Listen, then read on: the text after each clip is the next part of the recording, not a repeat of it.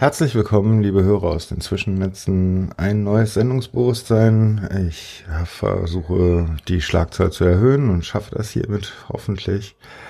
Diesmal eine Gästin und jemand, den ich vor langer Zeit auf dem, das allererste Mal auf dem Podlove Workshop mitbekommen habe.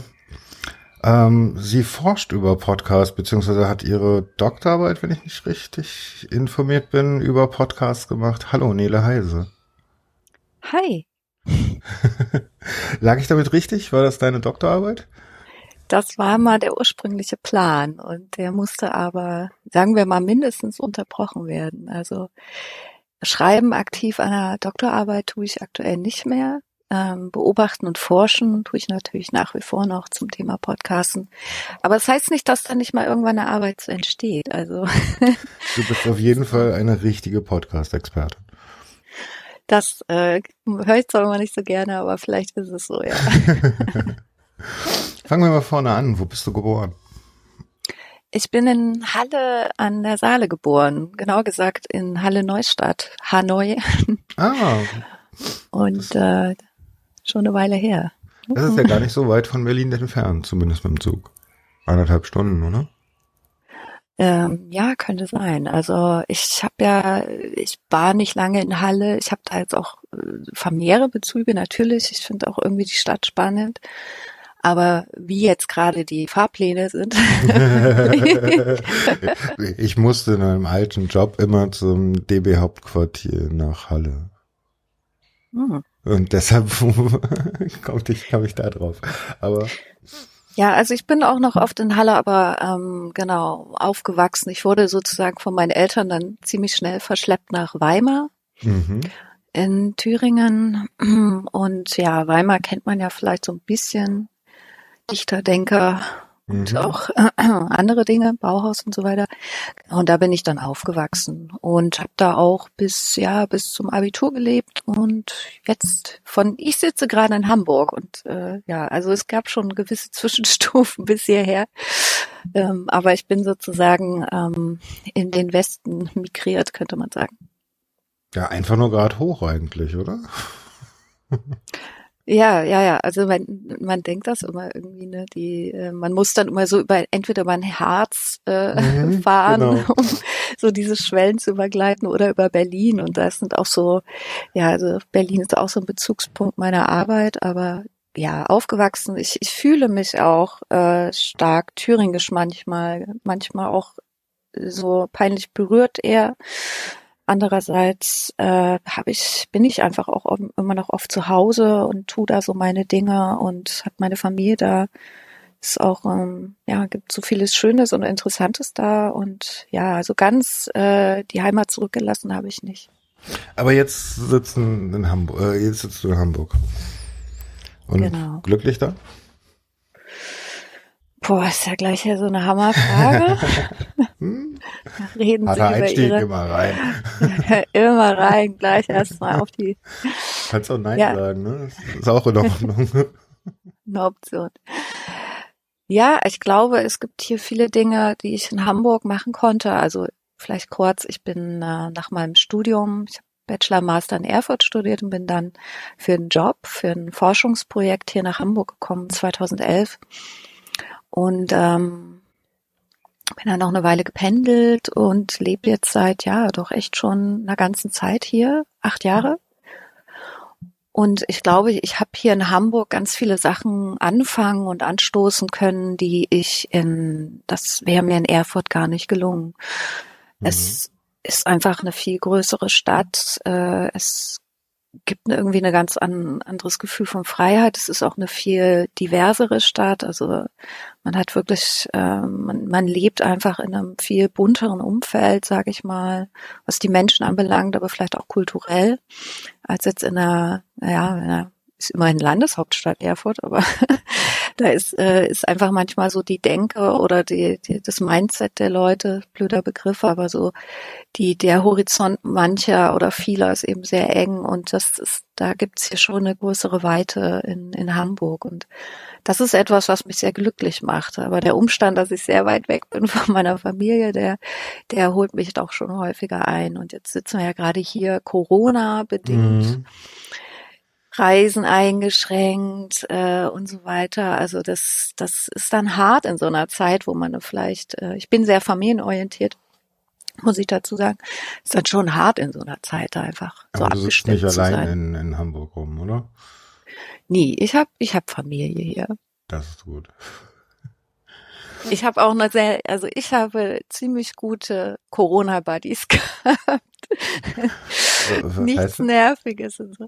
Naja, ich meine, es ist sicher schon vorgekommen, ist ja auch irgendwie ein Problem dann doch. Also wenn wenn sich da irgendwie Konflikte ergeben und man ist in so einer in so einem engen im engen Kontext. Ja, ich habe jetzt ja auch keine Altbauwohnung mit 500 Quadratmetern. Ähm, dass man da ein Umfeld hat oder mit Menschen zusammenlebt, äh, wo eine, ja, wo die Konflikt, wo einfach keine großen Konflikte entstehen und man da einfach ein sehr gutes, eingespieltes Team ist. Das äh, war schon echt hilfreich. Und äh, ja, da muss, muss man sich dann die Homeoffice-Zimmer auch einteilen und so weiter. Und das funktioniert ja gut. Und zwischendurch einen Lagerkoller gehabt? Ich kann ja sagen, ich habe einige gehabt. Hm. Na, es ist ja, ja, das ist ja eh so in Wellen. Ich glaube, das hat jeder erlebt und jede so in den letzten Monaten, was so je nachdem, wie auch die Phase der Pandemie war, dass man so selbst sich nochmal anders reflektiert hat, vielleicht sogar. Also irgendwie mal geguckt hat, okay, was macht das jetzt mit mir in meiner Arbeit? Ich zum Beispiel hab, bin Freiberuflerin und mir wurden einfach Aufträge abgesagt und ich mache auch Modetheater, das, da fallen dann ganz viele Auftritte weg und man hat am Anfang das Gefühl gehabt, oh mein Gott, es wird nie wieder anders werden. ja, ist, also die ganze Existenzgrundlage ist verschwunden, aber jetzt hat sich das so relativiert und das hat auch ähm, mein Lagerkoller so ein bisschen eingehegt. Also ich hab, bin auch immer draußen gewesen, habe mir hier in der großen Stadt so meine Naturbezugspunkte gesucht und das hat eigentlich, glaube ich, verhindert, dass man, dass einem jetzt hier so die Decke auf den Kopf fällt. Und das Arbeiten. Ich bin Arbeitstier und ähm, in so einer Phase dann. Erst recht, ne? Ja klar, na was zu denken zu haben. Der Witz ist, wenn du irgendwas tust, wenn du was produzierst und das geht nicht, also du kannst nicht an der Werkbank stehen, deine Baustelle ist pausiert, dann sitzt du da. Aber ich bin ja äh, Kopf, Kopfarbeiterin. Das heißt also, ich kann immer, ähm, eigentlich immer Dinge tun. Und das, das war echt auch so ein richtig äh, ein bisschen Empowerment dann so in den letzten Monaten zu wissen. Weißt du, die Welt kann untergehen, aber irgendwie mein Gehirn ähm, erlaubt mir noch Dinge zu tun und mhm. ähm, spannende Sachen umzusetzen. Und naja, ich meine, guck, wir quatschen jetzt ja auch. also es ist ja technisch auch viel möglich. Ja klar, also ich meine, gut, das war vorher auch möglich. Also, äh, es ist nur jetzt wesentlich mehr Leuten bewusst auch. Ne? Also das merkt man halt, finde ich gerade auch sehr deutlich. Ja, man merkt aber auch, was eben nicht geht. Also ich mache äh, jetzt ja auch noch Lehre, Uni, Unilehre und mhm. äh, als externe Lehrbeauftragte, wir kennen die Studierenden ohnehin nicht, eigentlich persönlich. Und da ist mal so eine Art Rapport mit den Leuten zu finden, so eine Ebene ähm, für einen Austausch mit denen zu finden und alles auf die Ferne und ohne so einen direkten Kontakt, das ist super schwierig, habe ich gemerkt. Und, aber da lernen wir jetzt alle total schnell dazu. Also es ist so eine übelst steile Lernkurve, glaube ich, für ganz viele. Und die Studierenden kommen da, glaube ich, fast besser mit klar, als wir lernen. ist ja immer so. ja, so klar. Je jünger, je leichter kann man sich umgewöhnen, ne? Das ist halt auch noch so eine Sache. Ähm, aber so grundsätzlich, meinst du, Lehre geht auf Dauer auf diese Art und Weise, wie wir das jetzt machen? Also übers Internet zum Beispiel? Ich glaube, wir haben noch zu viele ähm, Ungleichheiten in der digitalen Versorgung. Das muss man echt, kann man, darf man nicht unterschätzen, dass dann doch irgendwie nicht alle irgendwie ihr High-End-Gerät zu Hause haben, selbst ein äh, gutes Headset mal zu besorgen. Das, da gibt's Studierende, da die haben damit Probleme so. Ähm, es gibt aber auch ganz viele ähm, Nachhol, sag ich mal, Aufgaben auch für, für Lehrkräfte. Also ganz viele haben das einfach nicht so auf dem Zettel, die machen ihr Ding schon seit Jahren und sind dann jetzt einfach echt von einer riesen Herausforderung. Ja, wenn man das, wenn man das besser auffangen kann, kann, glaube ich, dass die Kombination zwischen Präsenzteilen, wo es einfach auch eher so um das Soziale geht, also Lehre ist ja nicht nur Stoffvermittlung. So, das kommt mir manchmal so vor, als würden die Leute das so denken, sondern das ist auch ein soziales Gefüge. Also du, ähm, du initiierst einen Austausch zwischen Leuten. Ja. Du, ähm, du, du, du regst sie zum Nachdenken an, aber so Studium ist ja auch mehr als nur vorm Bildschirm sitzen und, und, und Dinge runterrattern, sondern man man begegnet anderen Menschen und das ist auch das, was mir jetzt gerade einfach auch fehlt und das, das kann kein fucking Zoom-Call wettmachen. Also man erfährt einfach das Gegenüber nochmal anders, wenn man ihm, äh, wenn man ihm begegnet, finde ich jedenfalls. Und wenn man das ganz ehrlich mal anguckt, was sind die Vorteile und Nachteile und da so ein bisschen kombiniert Dinge ähm, konzipiert, eigentlich sollte das schon seit Jahren passiert sein, weißt du, so mhm. digitale Lernkonzepte, das ist einfach bei ganz vielen noch gar nicht selbstverständlich. Jetzt werden sie dazu gezwungen, da ist die digitale Lehre dann sicher auch oft gar nicht gut, so. Da mhm. fehlt einfach, also konzeptlos. Und wenn das mal, ähm, wenn diese Sachen mal so ein bisschen aufgefangen werden, glaube ich, kann es ganz gut werden. Hm, das ist ja ein schöner Ausblick an der Stelle, wenn man das so, äh, so zusammenbringt. Hm, ganz nett.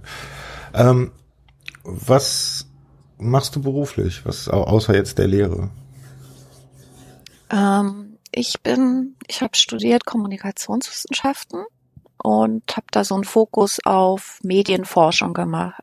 Also sprich, du stellst dir eine Forschungsfrage, zum Beispiel ähm, wie wird das Publikum im Journalismus eingebunden durch neue digitale Medien und dann konzipierst du ein Forschungsprojekt. Ähm, bei mir war das häufig eine Kombination aus zum Beispiel so quantitativen Elementen, also man macht mal eine Befragung mit ganz vielen Leuten oder man guckt sich mal an, äh, man analysiert Webseiten, analysiert Medieninhalte und qualitativen Elementen. Das heißt, also man macht, wie wir jetzt quasi sitzen, ähm, intensive Gespräche, Interviews, um einfach ein bisschen mehr über die Hintergründe der Menschen zu erfahren, was du halt in so einer Befragung, wo, glaube ich, jeder schon mal mitgemacht hat, da kannst du das nicht abfragen. Und das ist sozusagen mein Einstieg äh, vor acht Jahren gewesen nach meinem Studium zu machen, also wirklich akademische Arbeit, publizieren, Vorträge halten, auf Tagungen, ähm, im Wissenschaftsdiskurs mitmischen. Und ich war da in einem Forschungsprojekt angestellt, das von der DFG finanziert war. Und als es ausgelaufen war, war keine Stelle mehr für mich da. Und das war 2014 und da stand ich plötzlich ohne Job da. Wie plötzlich? Äh, naja, plötzlich im Sinne von, es gab keine Anschluss, äh, keine Anschlussfinanzierung für mich, auch keine Möglichkeit, weiter eine Stelle zu haben. Es waren gerade keine Stellen an der Uni frei. Mhm. Ja. Also es gab da einfach keine Möglichkeit, äh, weiter in dem Betrieb zu bleiben und da musste ich mir dann was einfallen lassen und habe dann angefangen, eben so frei tätig zu sein, ähm, Vorträge zu halten, so Workshops zu machen, Podien zum Beispiel, da eben ja Leuten das Internet zu erklären, vielleicht ist es ein Teil davon, ähm, wissenschaftliche Beratung zu machen. Und das ist, äh, wenn ich mal so rückblicken schaue, eigentlich mein längster Job. Also den mache ich jetzt sechs Jahre. Jetzt äh, immer mal wieder wechselnd, äh, nebenberuflich, teils, teils mit einer halben Stelle an der Uni, mal mit Lehraufträgen kombiniert, und jetzt seit eigentlich über einem Jahr arbeite ich komplett frei. Und das ist irgendwie, Ich habe nicht gedacht, dass es funktioniert, aber es klappt irgendwie. Das ist schön, das ist schön zu hören, das ist schön zu hören. Und Also reich wird man nicht im, in der beruflichen, in der Weiterbildung. Eigentlich ist es äh, der Teil, in dem ich arbeite, ist wirklich Erwachsenen, Jugend- und Erwachsenenbildung, kann man Mhm. sagen. Ähm, da wirst du, da wirst du keine Reichtümer anhäufen, aber es ist irgendwie eine sehr sinnvolle Aufgabe, finde ich. Und das ist dir an der Stelle auch wichtiger, oder? Na, also, na, ja. gut, man muss leben können, ja, aber jetzt sagen wir mal, wichtiger als Geld wäre dir, dass äh, wenn für dich alles gesorgt ist, dass dann äh, die, die Oh Gott, mein Gehirn heute. Komm nicht hinterher. Ah, egal, Themenwechsel. Naja, ich könnte, also das Ding ist, ich habe halt einfach gemerkt, auf Dauer gibt es so einen Clash mit meinen sehr inneren Werten. Also was, was ist mir wichtig oder was, was soll mein Beitrag zur Gesellschaft sein? So. Mhm. Da könnte man, also viele, die Kommunikationswissenschaften studieren, gehen dann zum Beispiel in die Unternehmenskommunikation, die gehen in die Werbung, in Marketing, Mhm. die gehen in die Medien. Das ist auch okay. Ich habe ganz vor meinem Studium mal als Journalistin gearbeitet. Aber ähm, also das ist nicht meins. So, das ist nicht meine meine Aufgabe, die ich so für mich sehe. Mhm. Mir sind mehr, ja, ich habe halt einfach so riesige äh, Themen, die mir wichtig sind, irgendwie die Welt zu verbessern, im weitesten Sinne. Aber vielleicht eben auch dafür zu sorgen, dass mehr Menschen ähm, sich in der Welt orientieren können. Ja, was passiert gerade in den Medien? Wie kann ich vielleicht selber Medien produzieren, zum Beispiel Podcasts? Ähm, wie kann man auf Dauer mehr Menschen auch an öffentlichem Diskurs beteiligen? All solche Sachen, die, die kannst du nicht in jedem Job machen. Ja, Ich bin aber, also mich interessieren auch zu unterschiedliche Dinge. Ich bin so ein bisschen, ähm, ja, ich gehe gerne meiner, meiner Neugier und meinen Interessen nach. Und das kannst du nicht in einem Job machen, wo du halt so, ähm, sag ich mal, ja, du gehst zwar ins Büro, 9 to 5, danach kannst du die Tür abschließen und alles ist vergessen so. Mhm. Das äh, könnte, das, das funktioniert für mich nicht, das habe ich gemerkt. Und gleichzeitig hast du auch einfach keine Unabhängigkeit, ähm, um auf Themen zu gucken. Also wenn ich jetzt zum Beispiel meine Forschung bei Spotify machen würde, hätte ich natürlich einen ganz anderen Blick auf Podcasting als, äh, als ich ihn jetzt habe. Ja, weil ich habe jetzt, glaube ich, einen, sagen wir mal, ein bisschen holistischeren Blick ähm, in verschiedene Felder ähm, hineingeschaut zu dem Thema. Das kann ich nur machen, weil ich eben frei tätig bin und nicht für irgendeine Firma, ein Unternehmen und selbst die Uni, die beschränkt einen ja auch teilweise einfach in den Sachen, die man machen kann. Ähm, Okay. Ja. Inwiefern äh, schränkt die Uni dich da ein? Ich dachte, das wäre gerade der Hort der Freiheit. An sich schon, aber du bist halt, also ich habe zum Beispiel mal als wissenschaftliche Mitarbeiterin so auf halben Stellen gearbeitet, da musst du dann Lehre machen, dann machst du dann meistens äh, so Standardseminare oder du musst halt selber Seminare entwickeln, das geht auch. Ähm, dann ähm, machst du vielleicht noch so ein bisschen administrative Sachen oder sitzt in irgendwelchen Gremien und dann ist quasi deine Arbeitszeit schon tot und dann sollst du deiner eigenen Forschung nachgehen. Also man investiert da unheimlich viel, fast ausbeuterisch Zeit. Und äh, dann musst du halt überlegen, bei wem kommt das dann am Ende an. Also häufig Mhm. produziert man ja für den wissenschaftlichen Diskurs. Das verändert sich zwar jetzt auch äh, seit Jahren schon, dass von Wissenschaft auch verlangt wird, dass sie mehr in der Gesellschaft in den Dialog geht und eben auch die Forschung, die man macht, so teilt mit der Gesellschaft, die einen ja auch finanziert, sage ich mal so. Aber das war für mich immer nicht so zufriedenstellend. Also teilweise wird man ja auch ein bisschen schräg angeguckt von, von KollegInnen, wenn man öffentlich sichtbarer ist, ähm, Medienarbeit Echt? macht, obwohl, ja schon. Klar. Also da gibt's da totale Hierarchien. Also Wissenschaft ist ein super hierarchisches System. Ja, du hast die Professoren, du hast Postdocs, das Mittelbau, du hast das ganze, die ganze Verwaltung an Unis. Das ist, ähm, da gibt's schon viele Schranken auch, ähm, die man von außen vielleicht gar nicht so vermutet. Ähm, Wenn es um Drittmitteleinwerbung geht, dann richtet man sich natürlich so ein bisschen danach, welche Themen sind gerade aktuell, also welche Themen versprechen, ähm, haben sozusagen eine höhere Chance, aktuell vielleicht genommen zu werden, angenommen zu werden. Und das ist auch eine sehr große Last, die viele in der Wissenschaft haben, dass sie eben dafür sorgen müssen, dass äh, ihre Forschungsprojekte ähm, zum Beispiel GFG finanziert sind. Deshalb Und steht überall, wo irgendwas mit Technik ist, irgendwie auch Blockchain drauf, beziehungsweise KI. Ja, zum Beispiel, aber oder Fake News oder sowas, ja, weißt du, das ist halt auch so ein Thema. Also da gibt's auch so Hypewellen und da muss man halt gucken mit so einem Orchideenthema wie Podcast. Also als ich, ich beschäftige mich seit 2012 damit, da hätte es sehr lange warten können, bis da mal irgendjemand sich für interessiert. Also in meiner Fachgemeinschaft jedenfalls. Ähm, und mit so Orchideenthemen ist es dann eben auch schwer, sag ich mal so. Mhm, also das Thema, ist interessant. Naja, vielleicht ist es sich, jetzt verändert sich aber es gibt einfach auch, das ist, das ist dann wieder Forschungsfreiheit, dass niemand erstmal kommt und sagt, okay, du darfst nicht zu Podcasts forschen, weil wir gerade alle Blockchain angucken wollen oder so. Sondern das ist dann eben dein Thema und mit dem beschäftigst du dich wissenschaftlich, dazu kannst du publizieren, dazu kannst du Projekte machen. So ist es ja eher nicht. Aber ich glaube, je weiter unten man in der Hierarchie auch steht, desto ähm, ja, desto weniger kann man dann vielleicht auch selber entscheiden, welchen, welchen Themen man so nachgeht. Also du in Projekten, dann musst du eben das machen, was da ausgeschrieben war. Und ja, also es gibt sehr viele ähm, Boundaries oder sage ich mal auch in der Wissenschaft, mhm. die man von außen aber oft nicht sieht, denke ich. Hm. Ähm, wie bist du denn auf das Thema Podcast gekommen?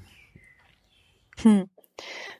Ja, also das äh, hat auch mit meiner Arbeit zu tun. Ähm, ich habe ja vorhin gesagt, ich bin 2011 hier nach Hamburg gekommen und ähm, solange wir hier nicht gewohnt haben, musste ich einmal in der Woche vier Stunden nach Erfurt fahren und dann wieder zurück. Also ich habe hier eine Zweitwohnung gehabt und diese mhm. Fahrten mhm.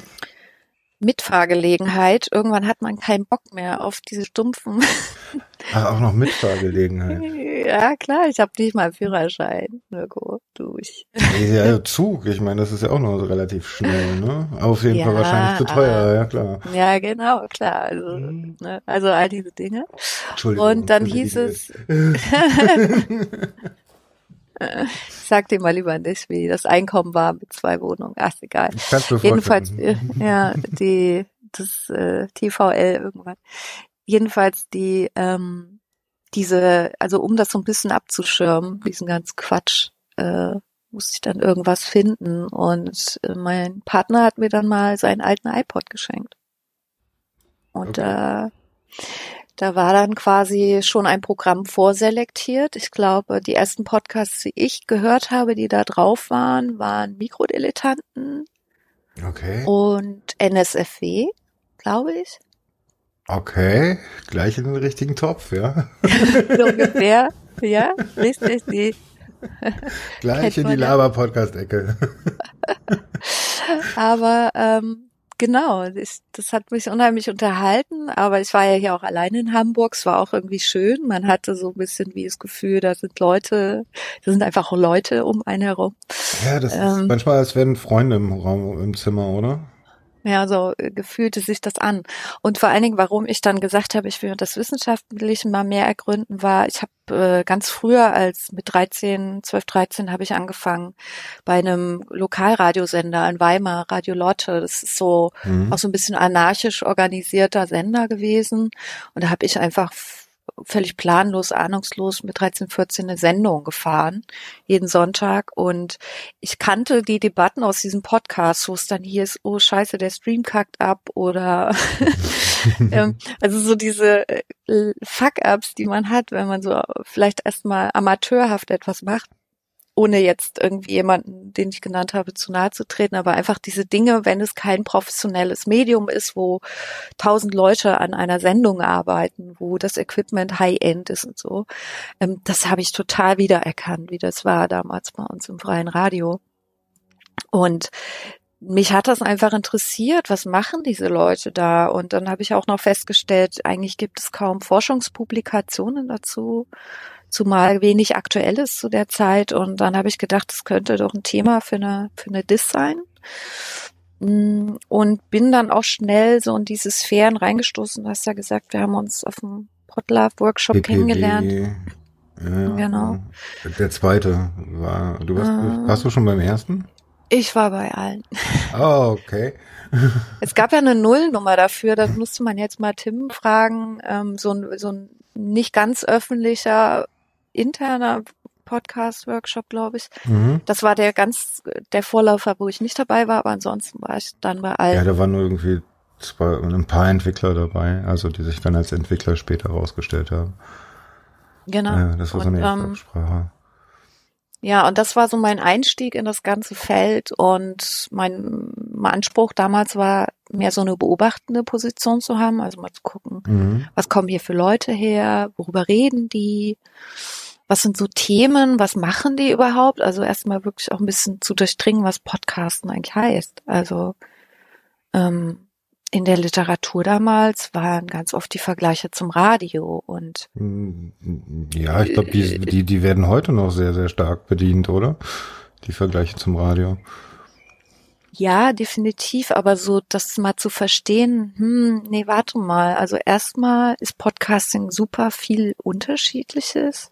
Also die einen distribuieren damit Sendungen, die im Radio liefen, die anderen machen Live-Formate, äh, aber andere wiederum machen da interne, unternehmensinterne ähm, mhm. Reihen damit oder so. Also erstmal diese Vielfalt zu verstehen, das glaube ich war für mich total wichtig an den Workshops. Und dann kannst du auch die Literatur ein bisschen einordnen. Dann kannst du nämlich sagen, okay, also vieles von dem, was über Podcasts bis dato auch in der Wissenschaft geschrieben wurde, hat einfach, ähm, ja, hat offensichtlich nicht mit sehr genauer Beobachtung des, des Feldes so zu tun gehabt. Und das war schon mal echt ganz gut, das festzustellen. Und äh, also du hast dich dann ja auch, glaube ich, sehr stark gemacht für das Thema Frauen in Podcasts, oder? Ja, das kam so ein bisschen später. Also ich meine, diese Workshops oder vielleicht auch eher techlastige Veranstaltungen, da weiß man ja, dass, dass es mit der Genderparität der Teilnehmenden oft nicht so weit her ist. Ähm, und das war gefühlt jedenfalls auch beim Podlove Workshops am Anfang auf jeden Fall auch so. Aus meiner Perspektive war das viel. Ach so, ja, gut. Publikum. ja, das ist auch, das hat sich ja auch super schnell irgendwie verändert. Also das, äh, äh, ja, das ist wieder genau. Da muss man einfach den Blickwinkel wahrscheinlich betrachten, so aus dem man kommt. Ich komme aus, ich kam, ich kam aus von Wissenschaftskonferenzen so und da, da merkte man das schon und ähm, ja, äh, die Frage mit äh, Frauen und Podcasts, die kam aber eigentlich eher so nachgelagert. 2014, glaube ich, hat es angefangen. Da gab es mal einen Beitrag von Ole Reismann, meine ich, ähm, bei Spiegel. Da hat er über Podcasts gesprochen und so ein bisschen die Frage in den Raum geworfen, ja, warum sind die, klingen die eigentlich alle so gleich? Warum ist das Medium noch so in den Kinderschuhen? Warum geht das nicht langsam mal durch die Decke? Und also da ging es einfach so darum, warum ist es so ein nischiges Medium? Und er hat halt gesagt, ja, mangelnde Vielfalt wäre das Problem. Ähm, da würden ja nur Männer miteinander reden. Und da habe ich so ein bisschen gedacht, nee, also erstens kenne ich das von den Workshops auch anders. Da sind Podcasterinnen.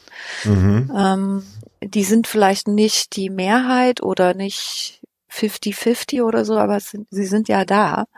Warum werden die nicht gesehen? Und dann habe ich einen Tweet abgesetzt und der ist dann irgendwann durch die Decke gegangen. Ähm, da war einfach nur die Frage, welche Frauen kennt ihr denn, die Podcasts machen? Dann ähm, kamen so die ersten zaghaften Meldungen. Ich glaube, am ersten Tag hatte ich so 60 zusammen. Und heute müssten es, sind es auf jeden Fall über 600, die ich auf meiner Liste habe. Ich habe dann angefangen, so eine furchtbare Excel-Tabelle, äh, Google-Tabelle zu führen. Mhm. So Google Drive, oder? Ja, genau. Und ähm, ja, ja. Also das war so der Anfang und darüber, daraus hat sich so ein gewisser Diskurs entsponnen, glaube ich. Also dass das stärker thematisiert wurde, dass das auch stärker ins Bewusstsein gerückt ist. Dass, also ich weiß von vielen Podcasterinnen, dass die das sozusagen angespornt hat, selber Formate zu machen. Mm. Das war sozusagen nicht mehr die Beobachterin, sondern eher so ist man dann in so eine teilhabende Rolle geschlüpft, zu sagen, ähm, ich möchte mich aber einsetzen dafür, dass die Rolle von Podcasterinnen auch gesehen und anerkannt wird und dass Menschen, wenn sie zum Beispiel irgendwelche die zehn besten Podcast-Listen auf eure Webseite knallen, dass die eben auch mal ein bisschen an das Thema Diversität denken. Mhm. Es ist ja nicht nur genderbezogen, sondern das, das, da, da geht es um, um viel mehr, ja. Also ähm, Podcast-Hosts mit Migrationsgeschichte oder sowas. Also da, da hat sich seitdem ich mich mit dem Medium beschäftige, echt viel getan in den letzten Jahren, muss man sagen. Es wird ja auch immer offener, ne? Also ähm, auf der einen Seite offener, auf der anderen Seite geschlossener. Also die beiden Seiten sehen wir ja auch wieder. Ne? Ja, das stimmt. Ich glaube, das irgendwie befeuert sich auch gegenseitig. Also mit der Geschlossenheit sprichst du ja darauf an, dass es sowieso ein bisschen so eine Mon Monopolisierung gibt. Also ich beobachte ja auch so die ganzen Nutzungsdaten und Befragungsdaten, die jedes Jahr rauskommen. Und da sieht man einfach, dass zwar immer mehr Leute Podcasts hören, aber eben auch gerade die Jüngeren das eben über Streaming-Plattformen mehr tun als jetzt zum Beispiel Leute, die vielleicht schon so seit über zehn Jahren Podcasts hören und da irgendwie mhm. so ihre mega nerdigen Apps haben und Podcatcher benutzen und was weiß ich. Also die einfach einen völlig anderen Zugang zu diesem Medium und auch so zu dem, zu der Technologie haben, als jetzt vielleicht jüngere Menschen, die jetzt erst Podcasts entdecken und das dann eben auch nur auf Spotify zum Beispiel konsumieren. Ja, also, ja, gut, gegen Spotify kommt wahrscheinlich auch gar niemand mehr an, aber das ist, ich habe mit diesen Plattformen immer so meine Probleme. also ein Problem habe ich dann, wenn sie sich mein Material schnappen, ohne dass ich dem zugestimmt habe. Ja, da gab es ja auch schon häufiger Fälle. Also schon früher als jetzt zum mhm. Beispiel. Mhm. Ähm, also gegen Spotify bin ich zweimal mit dem Anwalt vorgegangen. Oh, okay. So einmal in der Beta-Phase von ihnen, da haben sie sich das Zeug einfach geschnappt und da haben sie auch auf, hey, ich möchte das nicht, nicht reagiert. Hm. Und dann, nachdem es live war, das erste Mal nochmal. Ja, ich glaube, also ich, ich habe ja gesagt, für mich war es wichtig, mal zu durchdringen, was Podcasting ist. Mhm. Und das hat auch was damit zu tun, zu sehen, da gibt's ganz verschiedene Communities im Podcasting-Universum Menschen, die völlig unterschiedliche Vorstellungen damit verbinden, warum podcast ich eigentlich, ne? Mhm. Also Leute, die sicher so ein Meinungsmedium betreiben wollen oder vielleicht das als Marketing-Tool sehen, die haben dann wahrscheinlich eine andere Haltung zu den Plattformen. Ganz, keine Frage, keine Frage. Genau. Wenn ich jetzt darüber dann, nachdenken muss, dass ich jetzt vielleicht mal meinen Podcast auch monetarisiere, dann ändert sich die Haltung da auch, aber dann habe ich ja auch einen Benefit davon. Ja. Hm. Ich glaube genau, das ist so, und das widerspiegelt sich nicht nur in so Communities, wer tauscht sich miteinander aus, wessen Formate kennt man und so weiter, sondern eben auch wirklich in sehr unterschiedlichen Haltungen, äh, mhm. unterschiedliche Sendungsbewusstsein. ne? Deshalb gibt's die Sendung. ja. Und wenn man das mal versteht, ähm, versteht man vielleicht auch, warum Leute wirklich sauer sind, wenn Plattformen solche Fuck-ups haben, sich Content schnappen, obwohl man ähm, bewusst ja, wirklich ja. Äh, sozusagen davor geht. Ähm, nee, aber wenn man das weiß, dass diese, dass Menschen halt äh, zum Beispiel auch Podcasten, um Wissen möglichst offen in die Welt zu verbreiten. Das war ja die Idee hinter RSS. Mhm und so weiter. Ne? Mhm. Also eine dezentrale Struktur zu haben, die ähm, möglichst auf verschiedener Technologie andocken kann, ja, wo ich eigentlich sozusagen nur diese Feed-Adresse brauche und dann ist alles andere egal, ja. Mhm. Dann, dann kommen die Inhalte zu mir und diese dass die eben nicht von einer bestimmten Plattform oder einer einer bestimmten Art und Weise Dinge auch aufzubereiten, zum Beispiel dominiert werden. Das, ähm, und wenn man das, wenn man dem sozusagen treu bleibt und das auch als, als Haltung für sich versteht, dann, dann ist klar, dass man da einen Konflikt hat mit, äh, mit den Plattformen, klar. So, eine, so, ein, so einen großen Konflikt, also den, äh, ganz oft finde ich es ja gar nicht, weißt du, wenn, wenn so eine Plattform wie Feed, das wird dann auch mal gerne genannt, ne? Ja, aber dein Podcast steht bei Apple iTunes, ja? Mhm. Dein Podcast ist bei Feed, ja, entschuldige, das sind nur Lister, ja? Die Listen, mein Zeug. Die, das große Problem fängt dann an, wenn so Schweine wie Podimo und so weiter sich das Zeug nehmen um ihren eigenen sehr, sehr schlechten Content-Bereich aufzuwerten mit freien Podcasts und das dann nochmal so auf diese Art und Weise zu verkaufen. Ein ähnliches Problem habe ich mit Spotify, aber bei Spotify sehe ich das noch nicht so krass. Wenn Spotify aber anfangen wird, vor, Pod, vor meinen Podcast Werbung zu schalten, habe ich damit ein Riesenproblem. Weil dann wird plötzlich mein Podcast mit Werbung ausgespielt, die ich nicht kontrolliere. Hm, ich weiß gar nicht, ob das so ist. Ich hab, das wird kommen, so wie bei Musik. Hm. Da mache ich Brief und Siegel drauf. Weißt du, was ich aber zum Beispiel äh, glaube? Also diese, ja, dieser ganze Podimo-Shitstorm, wer das mal nachvollziehen möchte, muss das einfach mal, ich glaube, die beiden Suchbegriffe einfach mal eingeben. Man wird auf Artikel stoßen, die das ein bisschen aufrollen. Ja. Das war jetzt äh, For your eyes only auch. For your ears ja. only. Ja, also es gibt, ähm, es gibt da verschiedene Geschäftsmodelle und alle möchten so ein bisschen an diesen Podcast Kuchen, der ja nun langsam einer werden wird, ähm, ran so. Ne? Es versuchen unterschiedliche Unternehmen eben auch einen Gegenentwurf zu, zu äh, Spotify und Co. zu machen. Das das Ding ist, glaube ich, was ich wiederum nicht so schlecht fand äh, an der ganzen Podimo-Geschichte war, dass man vielleicht doch mal so ein bisschen sanft in die Richtung überlegen könnte, ja, wie fair sind denn eigentlich diese Ausspielmodelle? Also wenn du Pod, wenn du zum Beispiel deinen Podcast auf Spotify listest, kriegst du ja keinen fucking Cent dafür. Und ja, bei, weiter. Und zwar viel. Ja, ja klar, aber das ist zum Beispiel bei Musikerinnen ist es ja auch schon beschissen, wie die bezahlt werden, als je nach Stream oder so. Aber es ist einfach so absurd, dass das für gesprochenes Wort, was, also man muss sich das mal so vorstellen. Menschen, die Musik hören auf Spotify, die hören vielleicht ein Album mal durch und dann ist gut oder so. Ne? Mhm. Die hören gar nicht, oft gar nicht so lange. Also die, die da Verbleibedauer auf Spotify ist viel höher, wenn du einen stundenlangen Podcast hörst weil du dann sozusagen das durchhörst. Die meisten Alben, die meisten Songs sind ja heute eben sowieso viel kürzer als früher noch oder so. Ja, ja. Das heißt also eigentlich braucht Spotify eben auch die Podcasts, um die NutzerInnen auf der Plattform auch länger zu halten. Und ähm, die Podcaster bekommen aber dafür einen Scheißdreck. Und diese, nee, das nee, ist so eine. Stopp, sie bekommen nicht nur was, sie müssen dafür eigentlich auch noch zahlen. Weil der Podcast-File kommt von meinem Server. Das heißt, dass das Hosten der Datei, das Ausliefern der Datei, was auch entsprechend Geld kostet. Klar, man kann ja sagen, das sind ja nur minimale Centbeträge oder so, aber das kostet mich, nicht Spotify. Mm, ach so, nee, ich glaube, Spotify buffert deine Datei zwischen. Nur wenn sie es an ihre eigene App, irgendwas war da. Aber ja, ja es kann. Äh, okay. Es gibt da technisch, äh, es gibt da so technische. Sowas wie Podimo hat das auf jeden Fall nicht gemacht und sowas wie wie ja. For Your Eyes, ES Only macht das auch nicht. Also die meisten machen es nicht.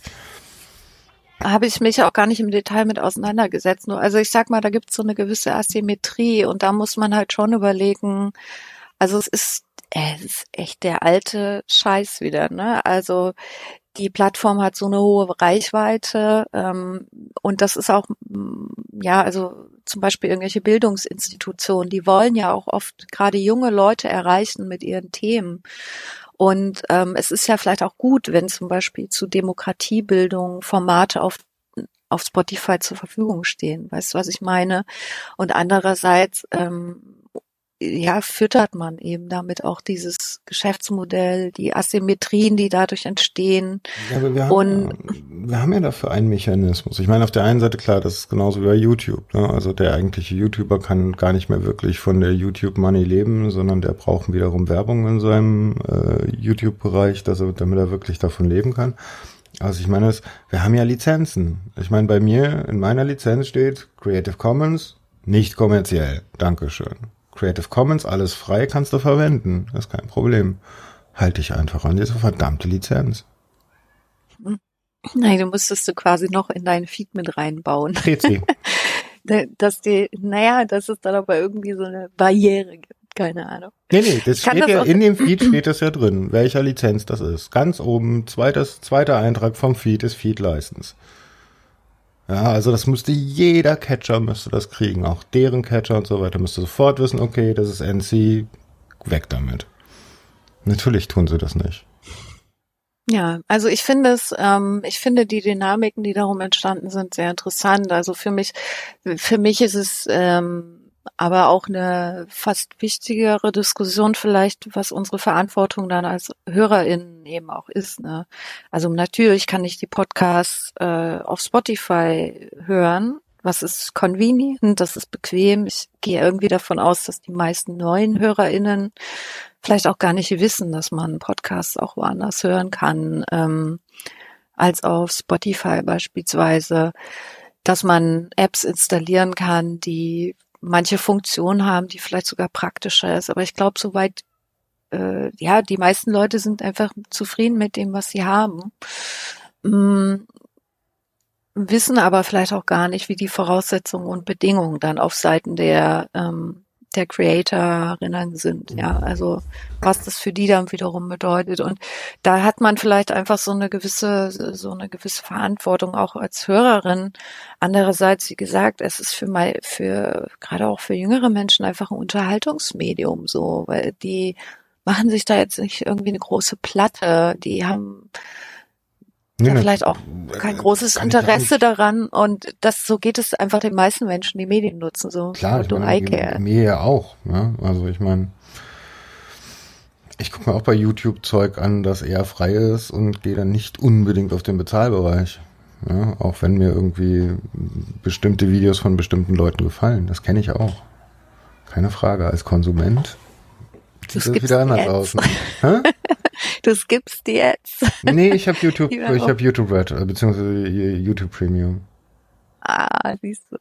Also das Manches kriegt man schon gar nicht mehr mit, ja. Das ist sowas, nee, nee, weil ich es einfach nicht mehr mitkriegen will, beziehungsweise nur noch auf meinem Telefon. Und wenn ich dann auf meinem Telefon mitbekomme, wie viel Werbung mir YouTube da reinknallt, ja. Alter, das ist ja schlimm geworden. Also ich meine, ich habe da letztens irgendwo ein Ein-Stunden-Video gehabt, da war 14 Mal Werbung von YouTube drin. Hm. Das ist schon heftig. Da, das ist lineare Fernseh früher halt, Herr Falter. Das ist ja dann werbefrei gewesen im Vergleich dazu. Ja, jetzt haben wir aber wieder Generationen, die sich da auch irgendwie dran gewöhnen. Ne? Also die Werbung macht, schafft sich schon so ihren Platz, egal ob es jetzt analog oder digital ist. Ja. Mhm. Aber ich meine, also ich glaube, was ich vorhin meinte mit, ich bin ganz froh, eine gewisse unabhängige Position zu haben. Ich habe ja nicht nur jetzt mit den mit den privaten Podcasterinnen zu tun, mit irgendwelchen Forschungsprojekten, also nicht kommerziellen Initiativen oder so, die die Podcasts machen wollen, mit Bildungseinrichtungen. Ich habe auch mit Medienhäusern zu tun und letzten Endes auch mit ähm, mit mit Leuten aus der Werbung so ähm, mhm. mit denen mache ich jetzt nicht viel aktive Arbeit zusammen, aber ich sehe, wie die, die über Podcasts reden. Ich bin mit denen auch in Gesprächen verwickelt. Und für mich ist es irgendwie, auch wenn ich diese, diese, den Affront oder die, die, die Gräben, die da oft zwischen verschiedenen Communities oder Podcast-Bereichen bestehen, verstehen kann. Aber ich sehe das so als meine Aufgabe, das eben auch mir anzugucken mhm. und eben auch zu schauen, was da so los ist, um einfach zu verstehen. Ähm, was kannst du denn ja. aus dem Nähkästchen plaudern? Ich meine, ich bin ja jetzt nur der, bin der Produzent auf der einen Seite und der Hörer. ich weiß gar nicht, was ich aus dem Nähkästchen plaudern kann. Also meinem Einvernehmen nach oder so meinem Eindruck nach ist äh, zum Beispiel das Thema Werbung im Podcast. Sie sind da, da sind auch Werbetreibende oder Audiovermarkter auch noch nicht so happy, wie das läuft. Also das wird, äh, es hat schon einen Grund, warum vielleicht, wenn Audiovermarkter eine Marktforschung in Auftrag gibt, dass da die Kommunikation darüber, wie toll doch die Nutzungszahlen gestiegen sind und wie explosionsartig das jetzt alles zunimmt und so.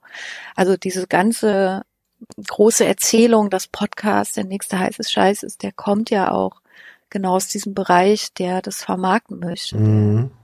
Ja, man merkt ja, auch in der Podcast, also anhand der Podcasts, wie sich da eine Kultur geändert hat.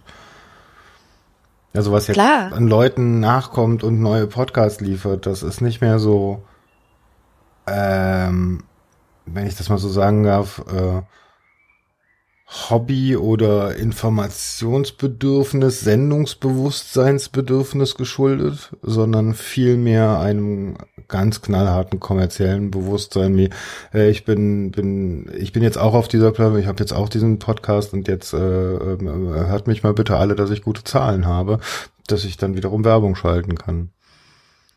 Also ich das, glaube, das, ja, ja, also. Das merkt man sehr deutlich. Also Leute, die sich früher nie, nie auch nur ansatzweise für längeres Programm interessiert haben, gerade ganz viele YouTuber und sowas, machen plötzlich total ultra lange Podcasts, in denen sie sich im persönlichen Leben sprechen und so weiter. Äh, das sind halt so Sachen, wo man einfach merkt, also da wird jetzt versucht, auf der Schiene Geld zu machen. Ohne dieses Sendungsbewusstsein zu haben, von dem ich ja immer spreche. Was jetzt gerade am Anfang, am Anfang der Podcasts eine sehr, sehr große Nummer war. Ne? Also das ist ja, man hat es aus Interesse gemacht. Aua. Naja, als also alternatives Medium äh, gegen Öffentlichkeit, vielleicht auch über Nischenthemen sprechen, die einfach auch in den Medien nicht auftauchen. Mhm.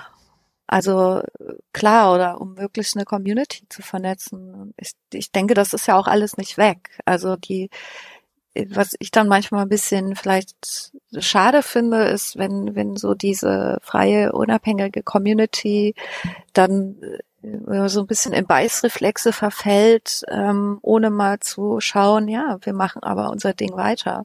Weißt du, wir, also es das heißt ja nicht, dass das, was wir tun, weniger wert ist, vielleicht sogar ganz im Gegenteil. Es wird unsichtbarer ähm, aufgrund der, der Masse, die draufgelegt wird. Ja, das weiß ich auch gar nicht, gar nicht manchmal so. Also die, es gibt einfach Podcasts, die schon seit zehn Jahren senden oder länger, die immer noch ähm, eine gute Traktion haben, auch eine gute Sichtbarkeit. Die haben dann aber etwas, was viele große Formate auch sich äh, nie schaffen werden. Also viele der neuen großen Influencer-Podcasts oder prominenten Podcasts, die haben zum Beispiel vielleicht hohe Streaming-Zahlen, aber die haben sehr geringe Abo-Zahlen. Und die werden die auch nicht aufbauen. Also die, ich sag mal so, diese, diese Kernfunktionalität, ich abonniere den und dann bleibe ich dem vielleicht auch treu oder Mhm. Die, die, die Leute stößen immer wieder auf einen ähm, und bleiben da vielleicht auch ganz, ganz lange, viele Jahre an dem Programm dran. Ich, also das, glaube ich, ist bei den neuen, vielen neuen Podcasts gar nicht so stark, weil sie eben auf den Plattformen, ähm, weil sie häufig auf die Plattformen verweisen, wie Spotify, es ist ja, viele neue Podcasts sagen ja auch nur noch Spotify an, hört uns da, ähm, die diese, diese Abo-Funktion nicht so abbilden, sage ich mal so, außer du folgst denen dann halt oder sowas. Also ich glaube, ähm, die Wahrnehmung ist ein bisschen apokalyptischer manchmal aus der freien Community, aus der OG-Community, als es dann vielleicht tatsächlich auch ist.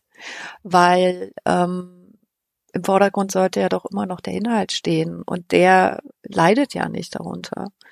Ja, klar. Also ne, gut, also ich, ich bin da auch relativ agnostisch und sage, okay, wo immer ihr es her habt, aber auf der anderen Seite sage ich halt, also als Firma darfst du keinerlei Lizenzen verletzen.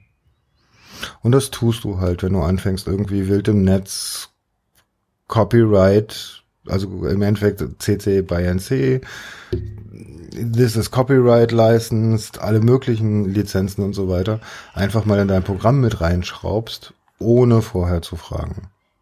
Das ist der Punkt, wo ich, wo ich sage, hier ist eine totale Grenze und ab dem Moment ist auch nicht mehr mit mir zu reden. Aber dann verstehe ich zum Beispiel nicht, also das wäre doch dann wieder eine Stärke, weil man sagt, okay, es gibt einen Teil der Podcast-Szene, der freien Podcast-Szene, die einfach diese Haltung vertritt und für die das ein, Wert ist und für die das auch wichtig ist, dass das Open in Open mhm. Technology mhm. ähm, dafür einzutreten. Ich finde das auch super wichtig, also weil wenn das nicht technisch weiterentwickelt wird, zum Beispiel, dann wird irgendwann erst RS und Podcast, es wird vielleicht an Relevanz verlieren. Also ich finde das auch sehr wichtig, dass man das weiterträgt. Das sollten Unis weitertragen, auch der mhm. öffentlich-rechtliche Rundfunk muss da weiter, muss sich da engagieren, das technisch äh, zu maintainen, sag ich mal so. Aber ähm, warum gibt es dann nicht einen Zusammenschluss zu sagen, okay, man macht jetzt hier mal einen Case, man will mal wissen, man schließt sich mal zusammen und sagt, okay, wir wollen das vielleicht mal rechtlich klären lassen. Ähm, wir wollen mal eine, eine starke Stimme haben gegen die Plattform, wenn das nicht geht. Wir wollen, so ist es ja, dass jeder einzelne Podcaster in Podcaster sich dann immer wieder ähm, hinsetzen muss mit irgendwelchen komischen ähm, Kundenservice, sozusagen telefoniert. Vielleicht manche haben das Geld, einen Anwalt auf die Spur zu schicken. Also da müsste Ich bin mittlerweile dazu übergegangen, denen eine Rechnung zu schicken. Und funktioniert es? Also sagen wir mal, der Podcast ist innerhalb von einem ein, zwei Stunden raus, wenn die den Brief haben. Da musst du die Vorlage bitte mal ins Internet. Das ist einfach nur eine ganz normale Standardrechnung. Aufgrund ihrer Lizenzverletzung berichte äh, für jede Lizenzverletzung berechne ich Ihnen 400 Euro.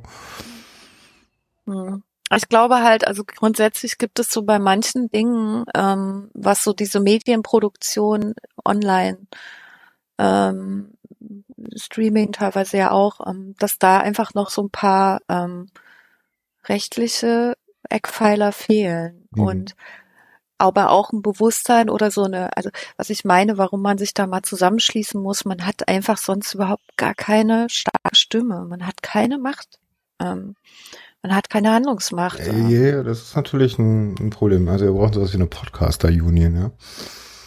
Weiß ich nicht genau. Das ist auch, kann auch schief gehen. Verein e.V. Äh, Dingsbums, Vorsitzender des Grödel.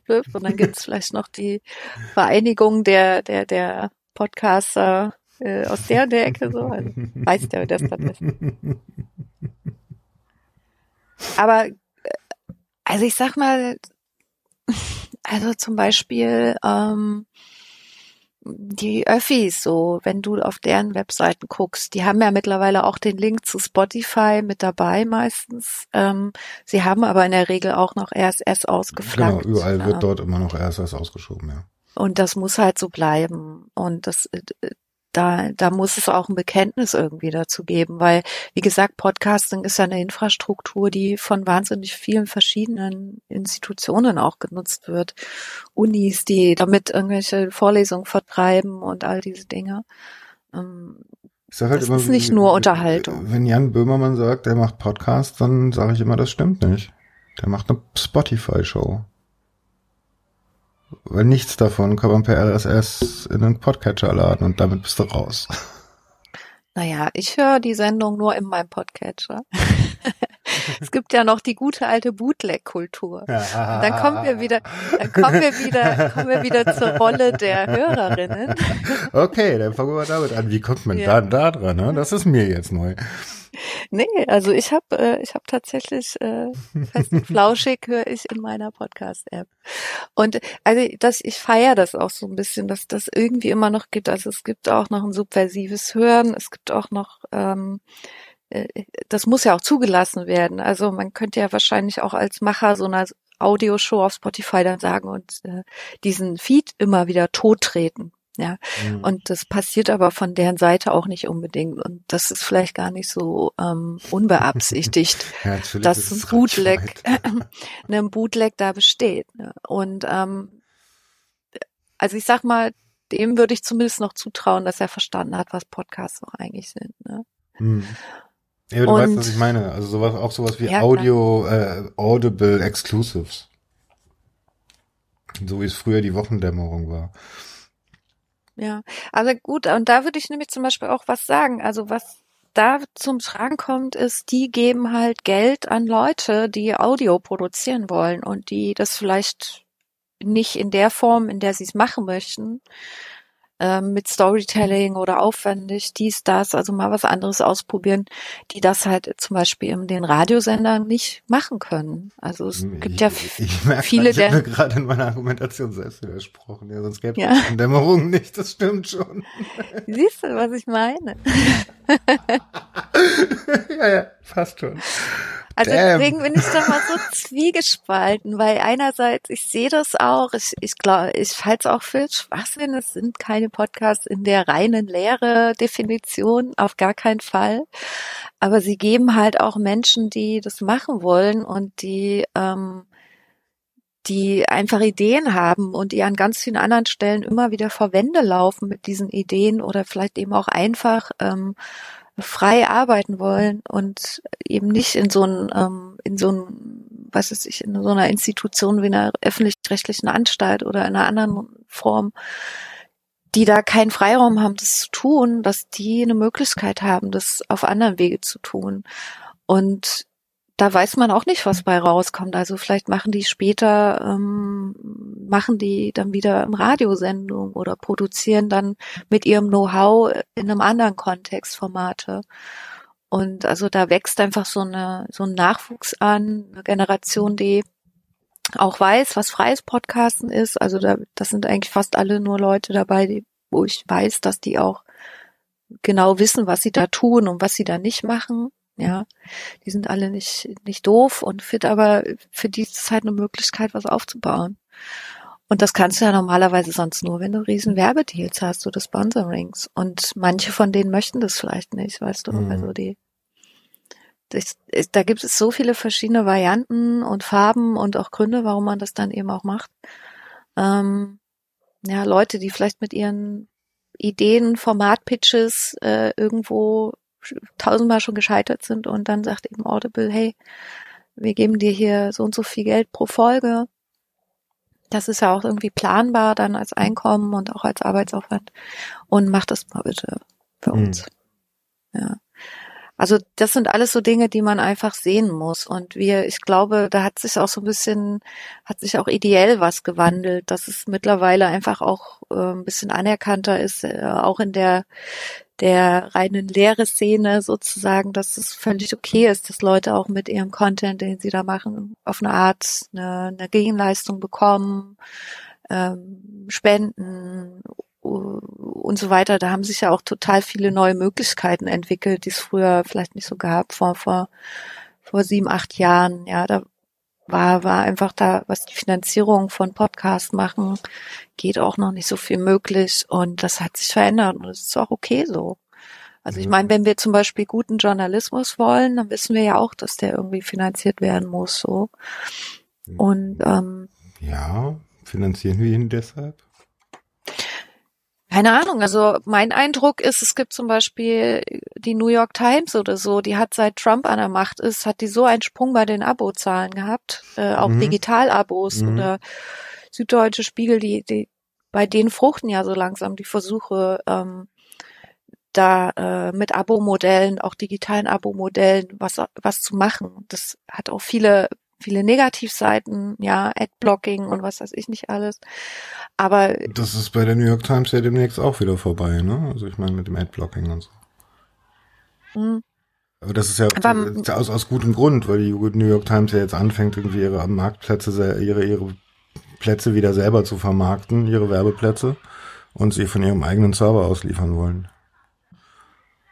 Also die technisch stecke ich da nicht drin. Was ich eigentlich zum Ausdruck bringen wollte, ist ja einfach, dass ähm, auch gerade junge Menschen, da gibt es auch Studien dazu, dass gerade die jüngere Generation auch ähm, durchaus ähm, so Finanzierungs ähm, Finanzierungsblick hat. Also die wissen mhm. schon, dass dass sie für guten Journalismus auch zahlen können und sie wollen das auch, machen das auch. Also das, das ist so ein mitwachsender Effekt und das ist auch eigentlich, finde ich, total gut so erstmal. Du meinst, die vielbeschworene Kostenloskultur hat bald ein Ende an den Köpfen? Ich weiß auch gar nicht, ob die so da war, weil ich meine, äh, Vielleicht war das auch nur so eine eingeredete Sache, wo man dann sagen konnte, ah, die ist doch eh eine kostenlose Kultur, da brauchen wir das gar nicht probieren, hier mal schlaue Abo-Möglichkeiten uns auszudenken. so sehe ich das ja eigentlich auch. Also. Und statt einfach mal zu sagen, guck mal, wir probieren das mal, dann gucken wir, ob das funktioniert. Ähm, und die Leute haben Bock zu bezahlen dafür. Mhm.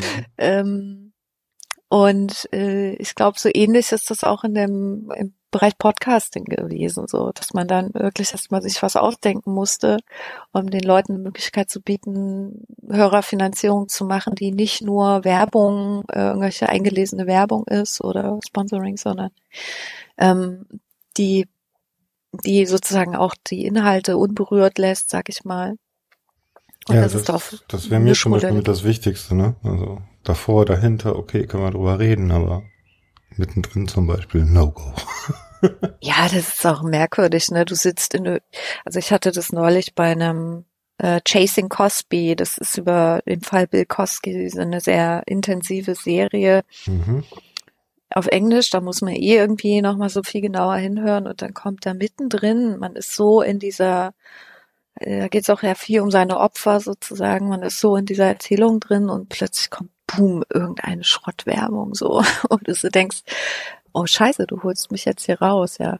Mhm. Oder bei irgendwelchen Hörspiel, äh, Rollenspiel-Podcasts, wo da mittendrin irgendeine Aldi-Werbung kommt. Also so völlig dekontextualisiert. Eigentlich fast noch schlimmer als äh, im Fernsehen, weil da hast du äh, so einen Werbetrailer vorher laufen und kannst dich darauf einstellen, ah, jetzt kommt Werbung. Ja, es bräuchte so einen akustischen Werbetrailer, ne? wie man statt macht, so Wusch-Werbung, Wusch wieder weg. Ja, also aber auch zum Beispiel da, also man denkt ja immer, es gibt nur dieser, diesen einen und diesen, diesen Weg und nur so ein brutales In Your Ear, äh, so diese Audiospots, wie man sie schon im Radio gehasst hat. Mhm. Ähm, oder es gibt nur Native Advertising, also nur diese eingesprochene Werbung, die ja auch irgendwie, finde ich, total ambivalent ist. Und vor allen Dingen, wenn, wenn du wenn wir jetzt sowas einsprechen würden und jemand hört es in fünf Jahren, dann ist diese Werbung auch so völlig sinnlos. Ja. Also weil den Groupon gibt's dann nicht mehr. Und Aber Groupon gibt's dann noch. Die, die Matratzen äh, Firma ist vielleicht schon pleite. Also das ist eigentlich am Ende des Tages, es ist zwar äh, reizvoll, jetzt so solche Werbemodelle durchzuziehen, aber so nachhaltig ist es dann vielleicht doch nicht. Und auch da gibt es halt so Leute, die sich da Gedanken machen, wie kann man das eigentlich, ähm, ja, wie kann man das besser machen und weniger nervig, aber auch ein bisschen besser aktuell halten und so. Wenn das du, kriegt man da mal mit. Wenn du so siehst, wie Podcasts User finanziert werden, was oder, oder Hörer finanziert werden, wenn man das so schön sagt, hättest du erwartet, dass das funktioniert? Hm, ja, vielleicht. Ähm, ja, ich habe am Anfang ja viel auf den Podlove-Workshops gab es auch durchaus konfliktreiche Diskussionen dazu. Also überhaupt zum Thema Geld verdienen und und Podcasts, was glaube ich viel damit zu tun hatte, dass man ein bisschen Angst hatte, dass dann vielleicht irgendeine Art von Unabhängigkeit verloren geht oder so. Ähm, aber so diese äh, Haltung zu entwickeln, ähm, ja, der, der Art of Asking ist ja, glaube ich, Amanda Palmer oder so, die halt gesagt hat, das ist völlig okay, man muss, man muss es irgendwie ähm, den Leuten vermitteln, dass das was Gutes ist, wenn man mehr Zeit hat und auch teilweise sehr freie Zeit ähm, investiert und da eine, eine Gegenleistung hat. Aber auch da, also ich glaube, ähm, man hat am Anfang nur gedacht, ja, warum soll jetzt jemand, der ein Hobby hat, da Werbung schalten oder das aus Hobby macht? Also man hat da gar nicht gesehen, dass es Menschen gibt, die das professionell machen und auch machen wollen. Also und für die, für die, damit dann eben auch Geld verdienen gar keine Schande ist in dem Sinne. Und da gab es, glaube ich, am Anfang so gewisse Missverständnisse. Und ähm, ich glaube, sobald die sich so ein bisschen geklärt hatten oder auch so ein bisschen normaler wurde, dass Leute eben auch gesagt haben, hier, ähm, oder zum Beispiel sowas wie Steady installiert wurde, dass die Leute dann, ähm, dass sich das ein bisschen beruhigt hat, so diese Debatte. Mhm. Und ich glaube, für ganz viele funktioniert es auch gar nicht. Also diese Hörerfinanzierung. Ich denke, für einige funktioniert es sehr gut. Ähm, und auch muss für einen kritischen Schwellenwert haben, oder? An Hörern.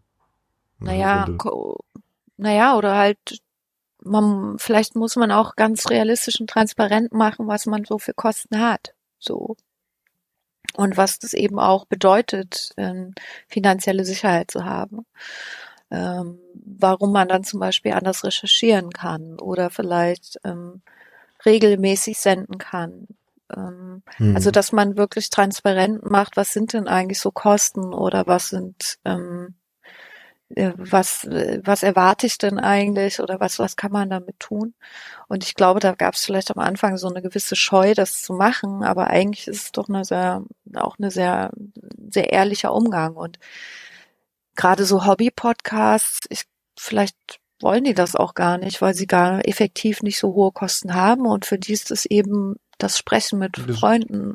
So war das bei mir bisher auch. Und ich, ich, ich tanze jetzt zum Beispiel da drum rum, du sagtest gerade eben, erwähntest du The Art of Asking.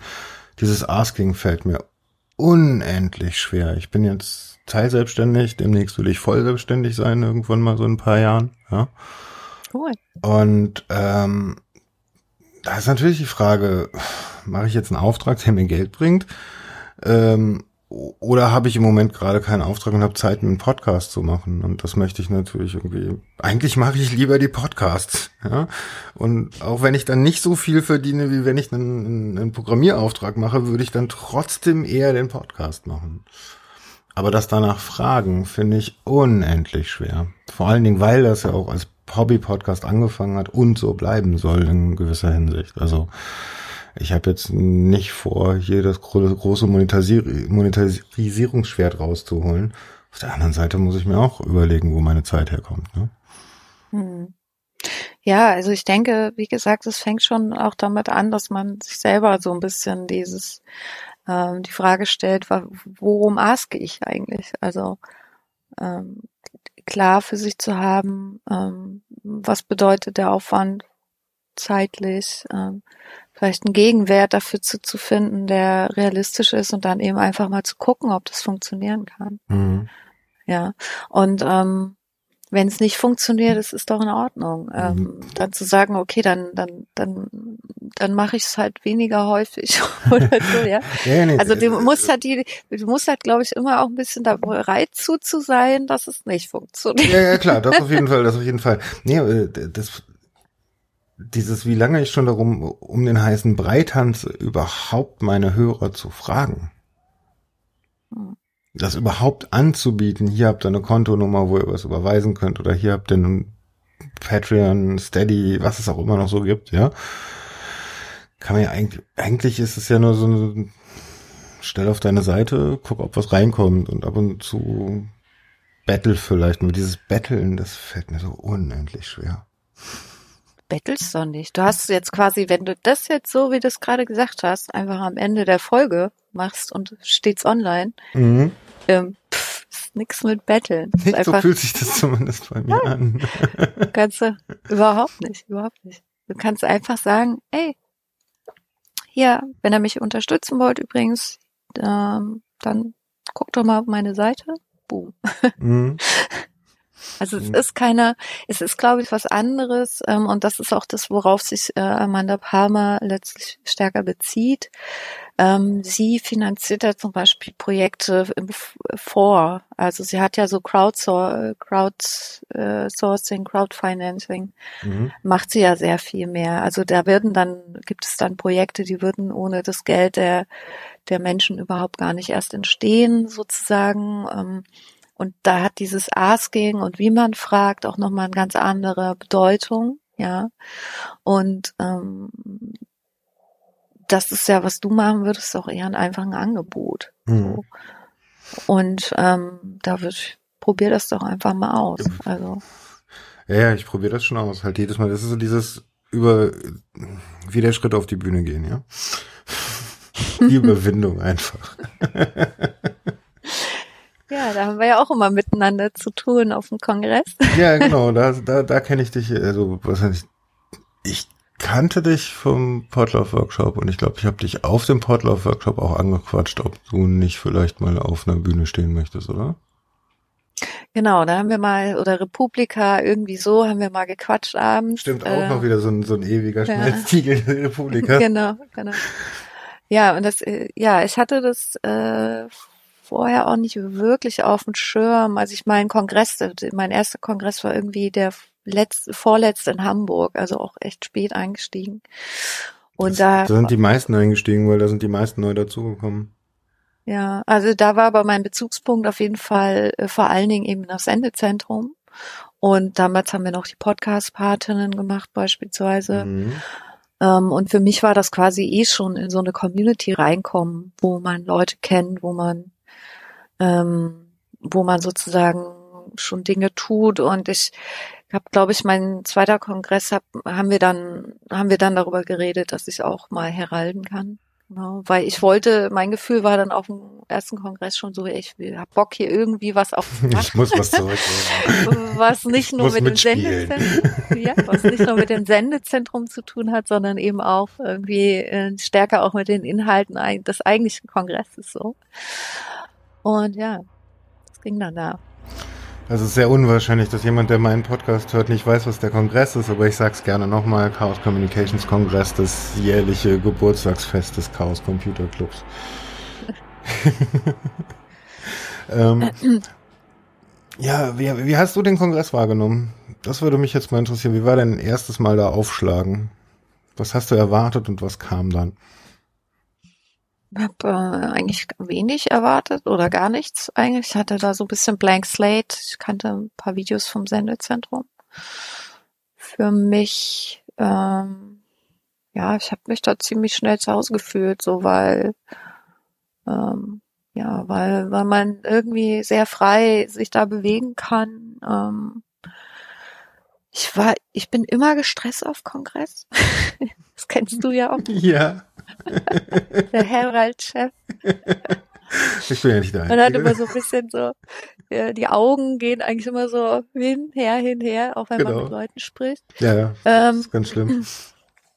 Aber es ist wirklich, also es gibt so diese Gatherings, die man äh, im Jahr hat, äh, Republika und Kongress gehört auch dazu und Kongress ist für mich auch so ein, ähm, ja, also es ist einfach ein, äh, auch so ein, so ein, so ein äh, Fallen lassen in Atmosphäre auch. Ähm, viel stärker als, als auf der Republika, klar. Also für Republika ist einfach ein bisschen mehr so Business. Ich als freie Referentin für Medien habe da auch viele, äh, auch Dinge zu tun, aber da stehen manchmal auch einfach so Netzwerken im Vordergrund und das ist beim Kongress eher nicht so. Also da da äh, verschmilzt man viel mehr so mit den, mit den, mit der großen Menge an Leuten, ähm, der, den, der, den Lichtverhältnissen.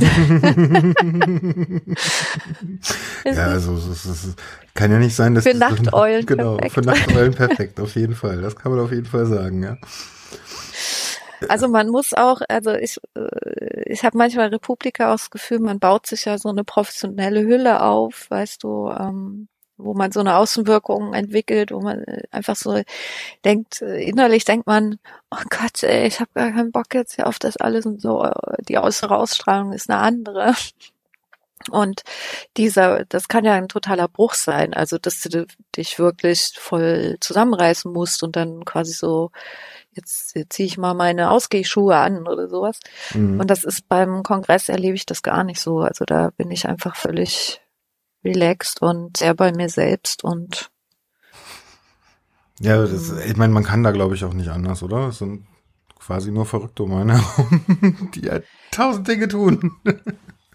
Ja, ja. Es ist halt kein Kongress, wie man sich das vorstellt. Ne? Also. Richtig, genau. Aber ich habe da wirklich viel gelernt. Also die, die, wie gesagt, zum Beispiel dieses Heralding zu machen, was hat das für eine Bedeutung? Wie professionell die Abläufe in diesen Bühnen, auf dem Bühnenmanagement sind. Das nehme ich auch in meinen, so in meinem Berufsalltag mit. Also welche Erwartungen habe ich jetzt als Speakerin oder welche Erwartungen habe ich als jemand, der ähm, mit Speakerinnen auch umgeht bei einer Veranstaltung. Da kann man schon eine ganze Menge lernen, weil man sich einfach auf ein, kommen sehr viele unterschiedliche Menschen zusammen, die sehr unterschiedliche Bedürfnisse haben und die werden berücksichtigt und da versucht man eben drauf einzugehen und das ähm, ähm, das mal zu begreifen, dass man so eine Veranstaltung darauf ausrichten kann, dass möglichst viele ähm, daran partizipieren können in einer sinnvollen Art und Weise. Ja, also zum Beispiel das Angel-System, das enge, äh, Quatsch, nicht das enge System, sondern das Signal Angel, also dass man mitbekommt, was sind denn eigentlich für Fragen draußen im Netz, die gestellt mhm. werden. Ähm, das sind Sachen, die beobachtet man auf wirklich vielen Veranstaltungen einfach nicht und dass darauf eingegangen wird, ja. Ja gut, aber wir haben ja auch den, den riesigen Vorteil von erstens Leuten, die was tun wollen und selber Ideen haben. Zweitens dieser inhärente Grundsatz, wer Macht hat Recht. Und dieses ähm, ja, also wir versuchen ja alles zu inkorporieren. Ich meine, dass es die Single Angel gibt, die jetzt irgendwie die ganze Zeit während eines Talks in den Chats unterwegs sind und die richtig interessanten Fragen rauspickt, um sie am Ende nochmal bei der FAQ dem Speaker zu stellen, wenn sie das denn haben. Ähm, das sind halt auch, da muss, da muss ich, hat sich ein eigenes Team drum gebildet, was das dann macht. Das war am Anfang mal so eine grobe Idee, könnte man das nicht vielleicht und damit die Leute mehr partizipieren. Das hat nicht ein Jahr gedauert, dann war das so. Genau das gleiche der Kidspace, ne, wie der sich gebildet hat. Irgendwann kamen Leute an und sagten, äh, äh habt ihr noch einen Raum übrig? Ja, ja wofür? Ja, für sowas wie eine kleine Kita. Ja klar, hier habt ihr einen Schlüssel. Ja, und dann hat sich das selber entwickelt. So, so läuft ja dieser Kongress. Das kann halt auf einem professionellen Kongress nicht passieren, weil da lässt man ja gar nicht niemand anderen zu. Hm, der sagt, würde mich Ideen. gerne hier mit einbringen. Hm. Ja, ich glaube aber man, also man ist dann mit einem gewissen Anspruch an die, dass die Dinge rund laufen. Es gibt eine ähm, super, also ich kenne das ja jetzt nur aus der Herald-Perspektive, aber also es gibt eine sehr gute Rollenteilung. So, also die Leute haben unterschiedliche Aufgaben. Man guckt, dass niemand zu viel in dieser einen Rolle auch macht. Das, mhm. Das, das dafür sorgt, dass die Dinge auch wirklich gut funktionieren und wenn nicht, dass man sehr schnell auch eine Lösung finden kann. Und wenn du einmal sowas erlebt hast, dann bist du unter, hinter diesen Anspruch ja nicht zurückgefallen. You're spoiled for life. ja, so ungefähr, ja. aber das, äh, ja, aber das ist, das ist als unter das, das schönste Lob für uns im Endeffekt, ne? Also ich meine, wir arbeiten da alle und wer auch immer kommt, sagt, das ist professioneller als professionell. Verdammt. aber das ist halt auch die Manpower, ne? Ja, und Womanpower. Woman Power and anything in between Power.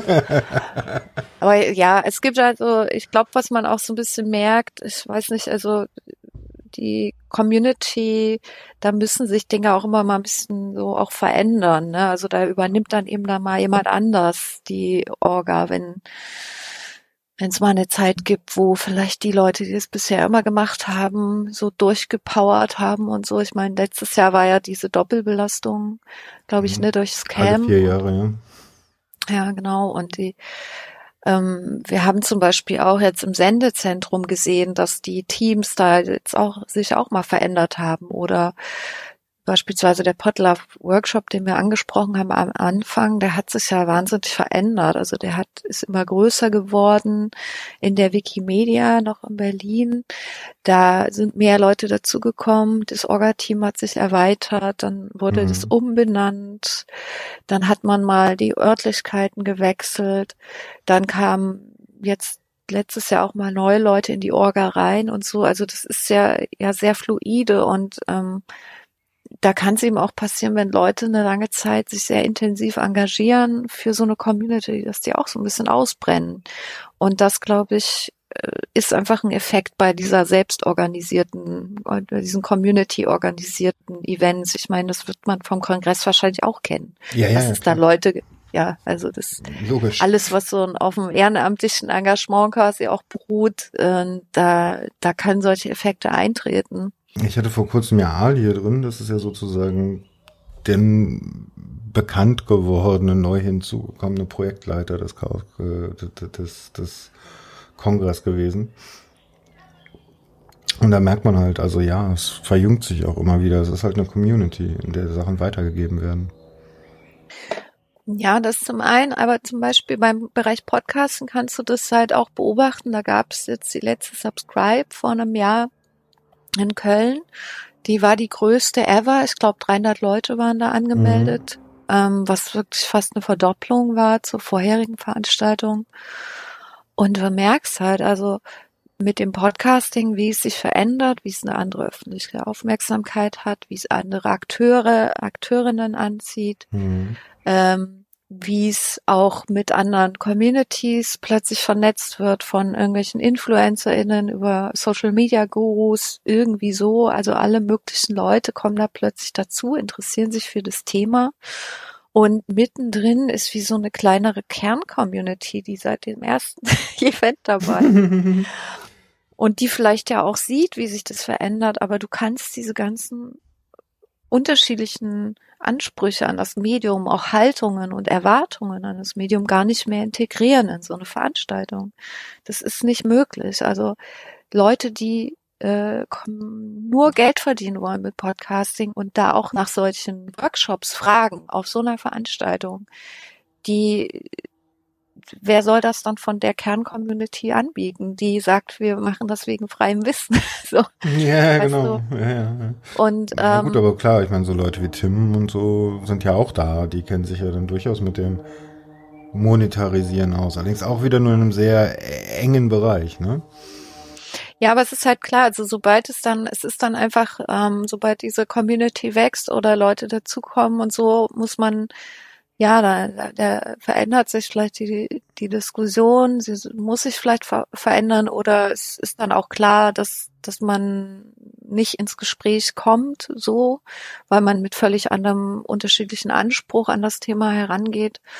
Und da bin ich mal gespannt. Also ich weiß jetzt nichts über Pläne für eine neue Veranstaltung, aber man sieht schon einfach, dass man diese, die, die entwicklungsbedingte Vervielfältigung von Podcasting einfach schon gar nicht mehr nur so eine Veranstaltung hineinbekommt. Und das finde ich beim Kongress zum Beispiel wiederum dann ganz gut, weil du hast dann das Sendezentrum und das ist eben so eine, so diese, eine gewisse Kerncommunity, die ähm, so von Anfang an diesen Podlove-Workshop mitgestaltet mhm. hat. Und da, da begegnet man sich anders im Gespräch, so als müsste ich jetzt hier noch rechts mit ähm, Marketing-Profis äh, Profis sprechen oder ähm, auch journalistisches Podcasting ist ein ganz anderes und ähm, du meintest ja vorhin, ähm, du siehst da vieles kritisch. Ich glaube, was ich halt kritisch sehe an diesem neuen Mainstream, der so entsteht im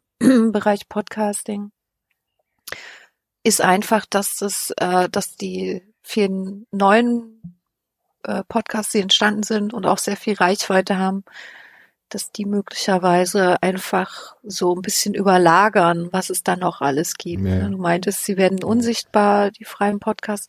Das glaube ich erstmal nicht, aber ähm, naja. die, die neuen Formate sind halt nicht das, was Podcasting auch alles ist. Also sie du darfst die halt nicht verwechseln mit dem, was im Podcasting passiert. Und diese Gefahr besteht ja schon, klar. Ja, aber gut, I'm, I'm a spoiled nerd, äh, nerd child, ja. Also ich meine, ich habe die ganze Sache mit dem Internet ja schon mal mitgemacht. Ne? Also äh, das Internet war schön und fluffig. Man hatte ab und zu mal seine Flame Wars auf irgendwelchen ähm, Bulletin Board Systemen oder sowas. Aber ansonsten war es halt ja, wir Nerds waren da sozusagen unter uns und alles lief, lief ganz nett und dann kamen plötzlich die Normalos dazu und es wurde zu Facetube. Verstehst du, was ich meine?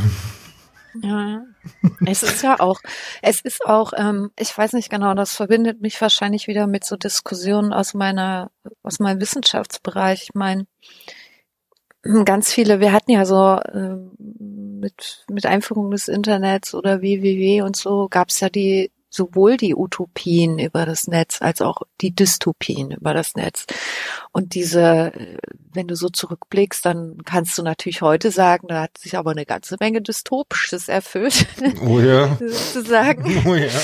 ähm, ähm, Und das kannst du vielleicht auch dir angucken, wenn du mal überlegst, was die Leute mit dem, mit Podcasting machen wollten. Ich, ich tendiere dann aber vielleicht auch eher dazu zu sagen, okay, also es gibt sehr, einige Negativeffekte und ähm, es ist schade, dass viele kleine Perlen, die auch super Recherchearbeit teilweise machen, ähm, die wichtige Nischen bearbeiten, dass die nicht mehr so gesehen werden. Aber die gibt's halt eben auch.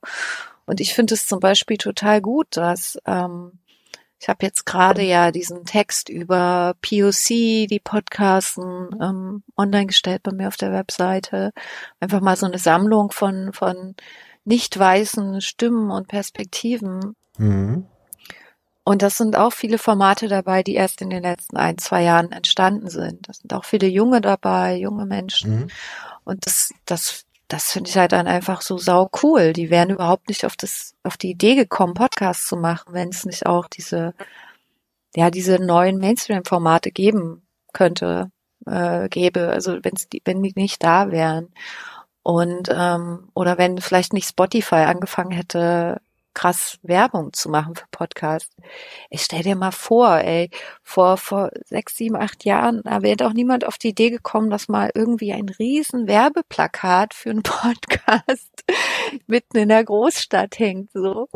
Gibt's Und, äh, ja klar, also die, die, das muss man echt Spotify zugute halten. Die haben immer wahnsinnig viel Werbung für ihre Formate gemacht und ich glaube, dem Medium auch für, zu einer Aufmerksamkeit verholfen.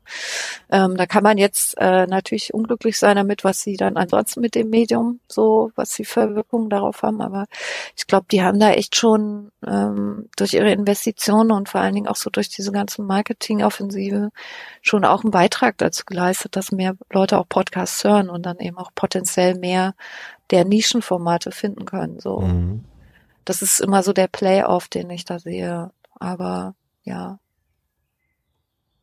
sind wir schon wieder da gelandet. Ja, ja, wahrscheinlich. Du landest oft da, oder? Naja, es ist ja so ein bisschen meine Aufgabe, finde ich, in der unabhängigen Beobachterposition ähm, nicht nur ja nicht nur eine Seite anzuschauen. Ich lerne auch unheimlich oft ganz viel Neues dazu. Und das versuche ich eben in meine meine mein Bild zu integrieren ähm, von Podcasting, was Podcasting alles sein kann. Und mhm. dann sozusagen, je nachdem, wer mit mir spricht oder Dinge wissen will, dass ich weiß, okay, wo kommt diese Person her, was ist das für eine Perspektive und kann ich dem vielleicht auch noch, äh, noch eine andere Perspektive mitgeben, so, mhm. damit man das nicht so eng fasst. Naja, gut, ich meine, manchmal höre ich mich an wie ein alter Mann, dem in, in den Pool gepinkelt wurde. Also das ist ja auch so. Das ist doch in Ordnung. Man muss da auch mal so, man muss auch mal mit, äh, mit dem Zeigefinger winkend, schüttelnd an der Seite stehen. okay. Ja, ich glaube also, wenn ich irgendwann mal äh, von dem Bühnenjob zurücktrete, dann möchte ich eine Loge haben und äh, mit Ion zusammen Harold und Stadler machen. Also hast du doch äh, schon mal eine Perspektive entfaltet. Aber das ist, äh, ist ja, was ich äh, zum Beispiel auch oft gefragt werde, weil, weil eben war, äh, warum ich zum Beispiel keine eigenen Podcasts habe. Ne? Und ja, das wäre jetzt meine letzte Frage gewesen. okay. Siehst du? Gut, ich, ich, ich lehne mich mal zurück, mach mal meinen Podcast. Sorry. Kein Problem. Da ich die, das war doch eine, eine die, die Magie der Vorhersicht. Vorhersicht ja. sozusagen. Ja, warum? Naja, du hast doch zum Beispiel diesen schönen Sendungstitel, Sendungsbewusstsein, ja. Ich glaube, bei mir äh, ist das nicht so so manifestiert. Also ich bin super gerne auch Gast in Formaten. Ich erzähle super viel, ähm, laber um wahrscheinlich im, Auge, im Ohr der meisten. Aber für mich ist halt also diese Kontinuität und ich bewundere das bei euch, bei allen, die Podcasts machen, also diese Kontinuität, auch die, so die Energie, die da reinfließt in das Format. Ja, und fallende oh. Bilder, die vom, ah. Lebensgefahr, der ihr euch aussetzt. Ja, genau. Oh, ich krieg gerade ein Bild auf den Kopf. Ehrlich? Ja, ja, ja, ja. ähm. Entschuldigung, liebe Hörer, wenn es jetzt in den Ohren geknallt hat. Ja, aber was der Mirko alles für euch auf sich nimmt. Ja, ja genau. Ähm, um dieses kann, Format hier. Er, er kann nur selber keine Bilder aufhängen, ja, das stimmt schon. aber das muss man ja auch gar nicht. Beim Thema Audio bist du doch da fein raus eigentlich. Ja, ja, aber dilettantiere ich auch um. Aber das ist auch, auch was, was mir immer wieder auffällt, ne? Profi ist doch nur der, der damit Geld verdient. Da habe ich den Amateur lieber, weil der macht's aus Liebe. Ich glaube, manche Profis sind auch Amateure. Also sie lieben das, was sie tun. Ja, natürlich. Das sind die besten Profis. Und das, das finde ich eigentlich so, das finde ich auch wieder schön, also zu sehen, dass Leute sich da auch so entwickeln in ihren Formaten, weißt du, so klein anfangen und mhm. ähm, so ihre ersten Schritte machen, vielleicht einfach vorher gehört haben, dann so denken, ach, ich fange mal selber was an und sich da auch so in ihr so so am Mikro äh, entwickeln und mhm. dann mehr Mut fassen. Und das finde ich toll. Und ich glaube, für mich wäre so diese, die Erwartungshaltung auch an mich selber, vielleicht auch von außen, was ein Podcast zu sein hat oder so, das wäre für mich dann einfach ein zu großer Druck, so. Also, das kann ja auch da, ein Blog sein, sozusagen ein, ein, ein, ein Blog ähnlich sein, so, womit befasse ich mich gerade, ne? Ja, es ist äh, aber auch Aufwand. Das ist, ich glaube, ich bin da immer so nicht. Oder vielleicht ist es insgeheim, jetzt kommen wir wieder in die Psychologie, wie am Anfang. insgeheim dann doch vielleicht die Angst davor, dass, ähm, dass das, dass das keine Resonanz findet. So, weißt du, was ich meine? Habe ich jedes Mal. Also wirklich jedes Mal. Ich, ich, ich muss mich obwohl ich die totale Rampensau bin, obwohl ich kein Problem damit habe, vor 4000 Leuten auf der Bühne zu stehen, teilweise mehr, habe ich vor jedem Podcast, den ich veröffentliche, hovert meine Maus über den veröffentlichen Button und ich denke mir, was hast du erzählt, was hast du erzählt, was hast du alles erzählt? Bis ich mir irgendwann sage, scheißegal, wenn man einen Kopf abreißen will, soll das versuchen. Ja, aber stell dir mal vor, der will nicht mal jemanden Kopf abreißen. Nee, das passiert die ganze Zeit nicht. Die kommen dann alle her und, und tätscheln mir den Kopf. Na, vor allen Dingen, aber ich, ich meinte auch eher so im weitesten Sinne die Angst zu haben, dass das für niemanden relevant ist, weißt du, was man macht. Ich glaube, das ist auch so ein bisschen, ähm, ja, gibt halt Menschen, die, die einfach senden, die Sendungsbewusstsein haben und wo das auch egal ist, weißt du. Also für die ist es ein befriedigender Akt, das zu tun. Und, ähm, und sind dann auch teilweise einfach so damit zufrieden für sich und haben für die ist es auch so in Ordnung, ja. Ja, die Aber ich, auf der anderen Seite gibt es für jeden auch das Publikum. Ja, vielleicht. Das ich finde, also ich meine, für jeden ist es interessant. Es gibt so viele Podcasts, wo ich da sitze und mir denke, hm, nee, nee, wirklich anhören möchte ich mir das jetzt nicht über längere Zeit. Aus welchen Gründen auch immer ist nicht mein Thema, äh, rauscht mir zu sehr, was auch immer, ja vollkommen egal. Aber auch diese Podcasts haben ihre, ihre Rezeption. Mhm. Ja, also ich bin da jedenfalls äh, nicht Teil davon. Empfindest du das denn als etwas, was dir fehlt?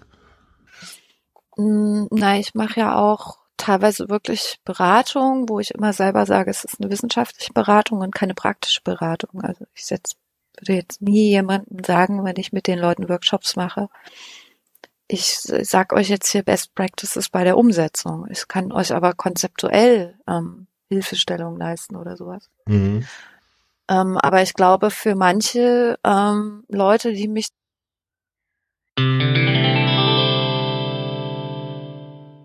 Ja, Pause. Kleine Zwangspause. Danke, liebes Internet. Da ist es dann mal abgebrochen. Auf der einen Seite bei Nele und auf der anderen Seite bei mir, relativ gleichzeitig. Aber wir können ja wieder. So, ähm, ich glaube, wir hatten aufgehört und ich denke, die Frage ist auch ordentlich beantwortet, warum du nicht äh, selber podcastest. Was, was mich noch interessiert, du machst doch auch viel im Bereich Frauen ans Podcasten zu bringen, oder habe ich das falsch verstanden? Ja, also ich das war mal, das Engagement war mal ein bisschen stärker. Also wir hatten ja die Podcast-Patinnen Initiative an den Start gebracht vor ein paar Jahren. Ich weiß mhm. jetzt auch gar nicht mehr genau wann. Und da war natürlich ähm, vielleicht auch mein Fokus eher, wir waren ja so eine paritätisch besetzte Gruppe. Die Aktivitäten sind dann auch in den letzten ein, zwei Jahren eingeschlafen, was wir ja auch vorhin hatten, so ein bisschen der, der Burnout, der aktivistische Burnout, dass mhm. Leute eben ähm, nicht mehr so dranbleiben konnten, auch aus persönlichen oder beruflichen Gründen.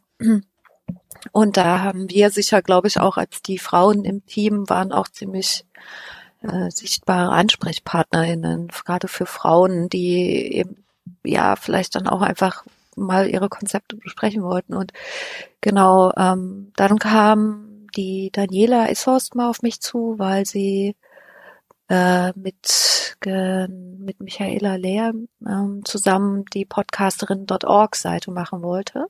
Mhm. Also so eine Art Verzeichnis oder Website, wo man sich als äh, Frau oder als nicht binäre Person eben anmelden kann und sagen kann, hier, ich habe ein Profil, ich mache die und die Podcasts und meine Themen, was einfach so eine Reaktion darauf war, dass ähm, tatsächlich auch trotzdem ja mehr podcastende Frauen auch sichtbarer wurden, die Panels immer noch sehr einseitig besetzt waren oder eben solche Empfehlungslisten. Mhm. Und da habe ich aber gar nicht so viel zu beigetragen zu dieser wunderbaren Webseite, eben außer so ein bisschen beraten, was könnte man für Kategorien machen, ähm, was, was sind sinnvolle ähm, Features auf der Seite. Die Seite wächst ja auch in, langsameren Tempo aktuell, weil eben dann doch die beiden Hauptträgerinnen, Daniela und Michi, ähm, auch ihre eigenen kleinen Kämpfe und schönen Dinge, privaten Dinge auch zu laufen haben. Und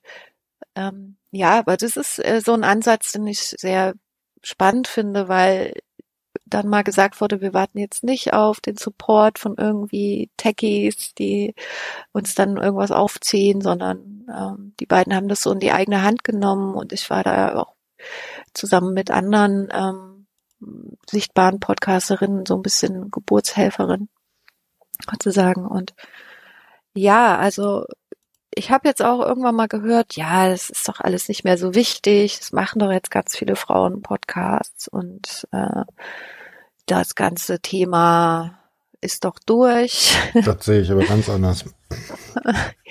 ja, also es ist, glaube ich, manchmal so ein bisschen naiver Blick, dass äh, wenn doch nur genug Formate vorhanden sind, dass dann plötzlich so ein bisschen hm, eine andere Anerkennung erfährt, aber das ist natürlich nicht so. Also wir hatten erst letzten im November zusammen äh, kurz nach Podimo Shitstorm kam so ein äh, Shitstorm gegen die Medientage München, die ich, auch den habe ich gar nicht mitgekriegt.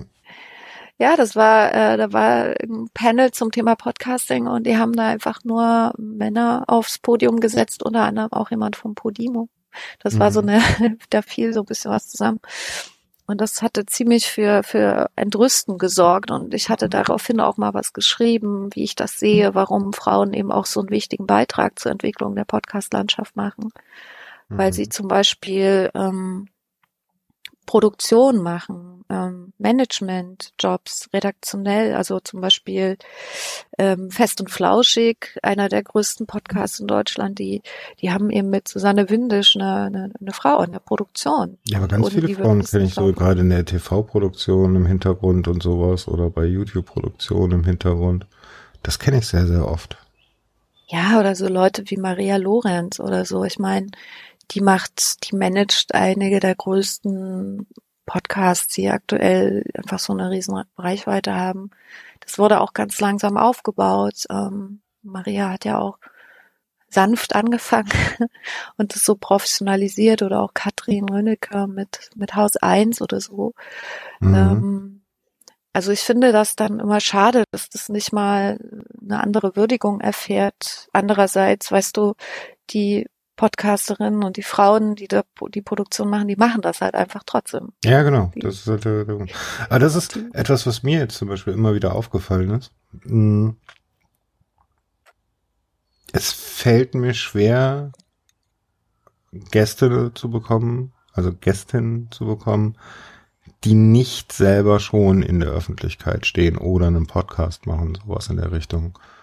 Also sehr viel schwerer als männliche Kollegen, sagen wir mal, ja. Es bedarf sehr, sehr viel mehr Überredungskunst und man muss sehr viel häufiger anfragen. Mm, ja, ich meine, das hat man jetzt auch in Corona-Zeiten gesehen, weißt du, da gibt es ja Studien, die zeigen, dass auch viel weniger Frauen zu ihren Expertenthemen befragt wurden. Das ist einerseits so ein mediales Problem schon allein, also dass die Frauen, Sichtbarkeit von Frauen und ihren Positionen in der Öffentlichkeit eh schwierig ist und dass es da eine Schieflage gibt. Mhm. Und dass man dann vielleicht auch so ein bisschen so eine Erwartungshaltung internalisiert, ja, ähm, was, was will, äh, scheint ja nicht, meine, meine Position scheint ja nicht eine Rolle zu spielen. Das ist ja auch viel sozialisiert so, ja. Ähm, ja, was ich ganz oft höre, ist ja, meine Meinung ist ja nicht wichtig. Hm, das ist nicht unheimlich schade. Es ist, es ist, finde jedes Mal konsterniert. Ich würde dich nicht fragen, ja, wenn ich deine Meinung nicht für wichtig halten würde. Hm, ja, aber auch zu, bei einem Medium wie Podcast zu denken, dass immer die Meinung so super wichtig sein müsste. Ja, ist das ist ja, ja auch einfach ähm, der Austausch, der so wertvoll sein kann, ja. Das, äh, wir sind das Stefan immer sprechendes Denken, ne? Ähm, ja, das zum einen. Also das ist eigentlich das Schöne. Ich glaube, im Podcasting, wenn man das selber macht, auch als Gästin oder ähm, in der produzierenden Rolle oder so, man man kann das ja auch, es ist einfach ein tolles Medium, um das auch zu üben, weißt du, also oder eben auch ein Selbstbewusstsein zu entwickeln darin. Mhm. Mm. Aber es ist trotzdem, ich meine, immer noch ähm, große Formate, das sind dann halt so zwei Dudes, die Comedy machen oder so.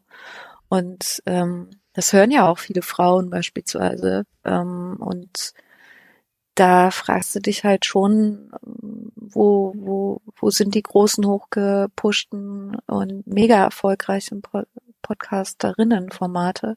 Es gibt sie aber auch, aber dann sehe ich dann zum Beispiel irgendwie neulich mal so einen Rant von einem ähm, der so Medienprojekte konzipiert, der sich halt übelst über Herrengedeck aufgeregt hat, was halt so ein Comedy-Format von zwei Frauen ist. Und das macht er aber bei den Comedy-Formaten von Typen nicht. So.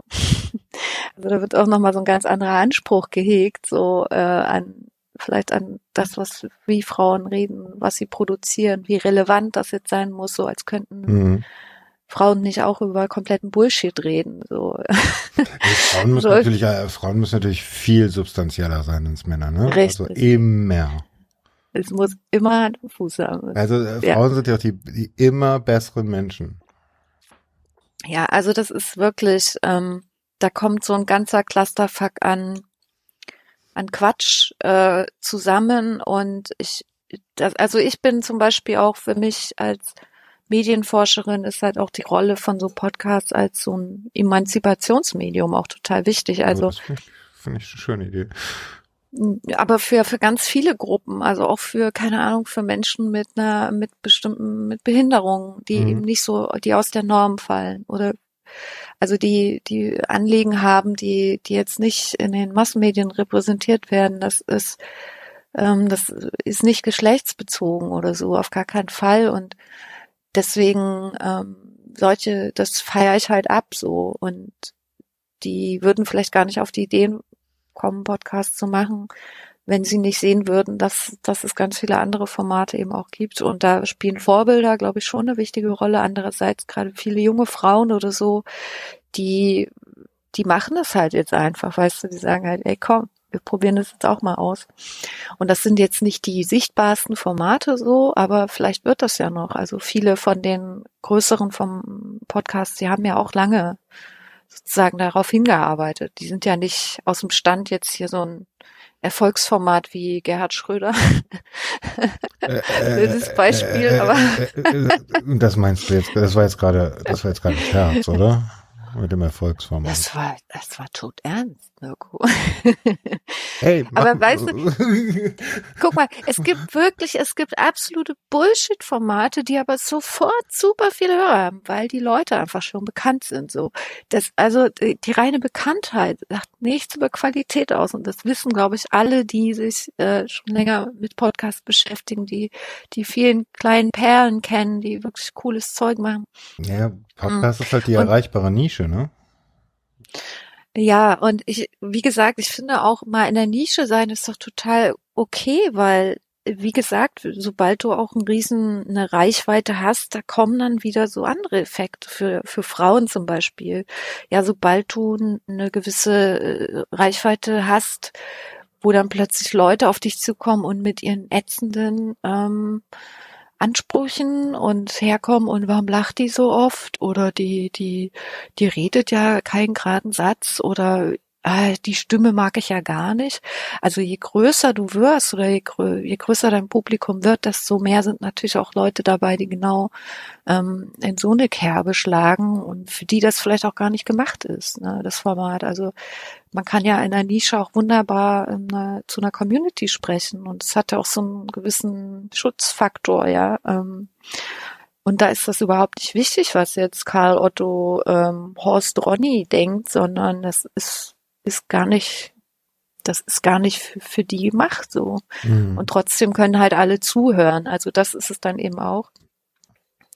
Und ähm, ja, also von daher, ich glaube, man kann sich gerade auch als Frau ähm, oder eben als ähm, vielleicht ähm, Person, die sich in einer gewissen Minderheit ähm, verortet sieht, eben auch sehr frei machen von so normalen Konformitäten, die du so aus den Medien kennst. Also mhm. schon allein, dass man nicht gesehen wird und über Äußerlichkeiten beurteilt wird, ähm, ja, ist ja schon mal eine Befreiung so ja, für viele doch.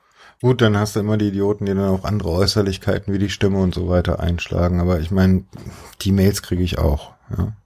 Echt? Ja, ja, ja, ja, ganz oft. Also, dass ich relativ häufig mhm sage, dass ich manchmal so Tage habe, wo ich relativ häufig mitlache oder mitkicher oder sowas. Da gibt's Leute, denen geht das unendlich auf den Sack und ich sage dann immer nur, ja, warum hörst du es dann? Hm. Ja, das dann, dann ist es nicht deins, dann lass es doch, anstatt mir auf den Geist zu gehen. Aber kommen diese, kommt das Feedback von Männern? Ja, ausschließlich.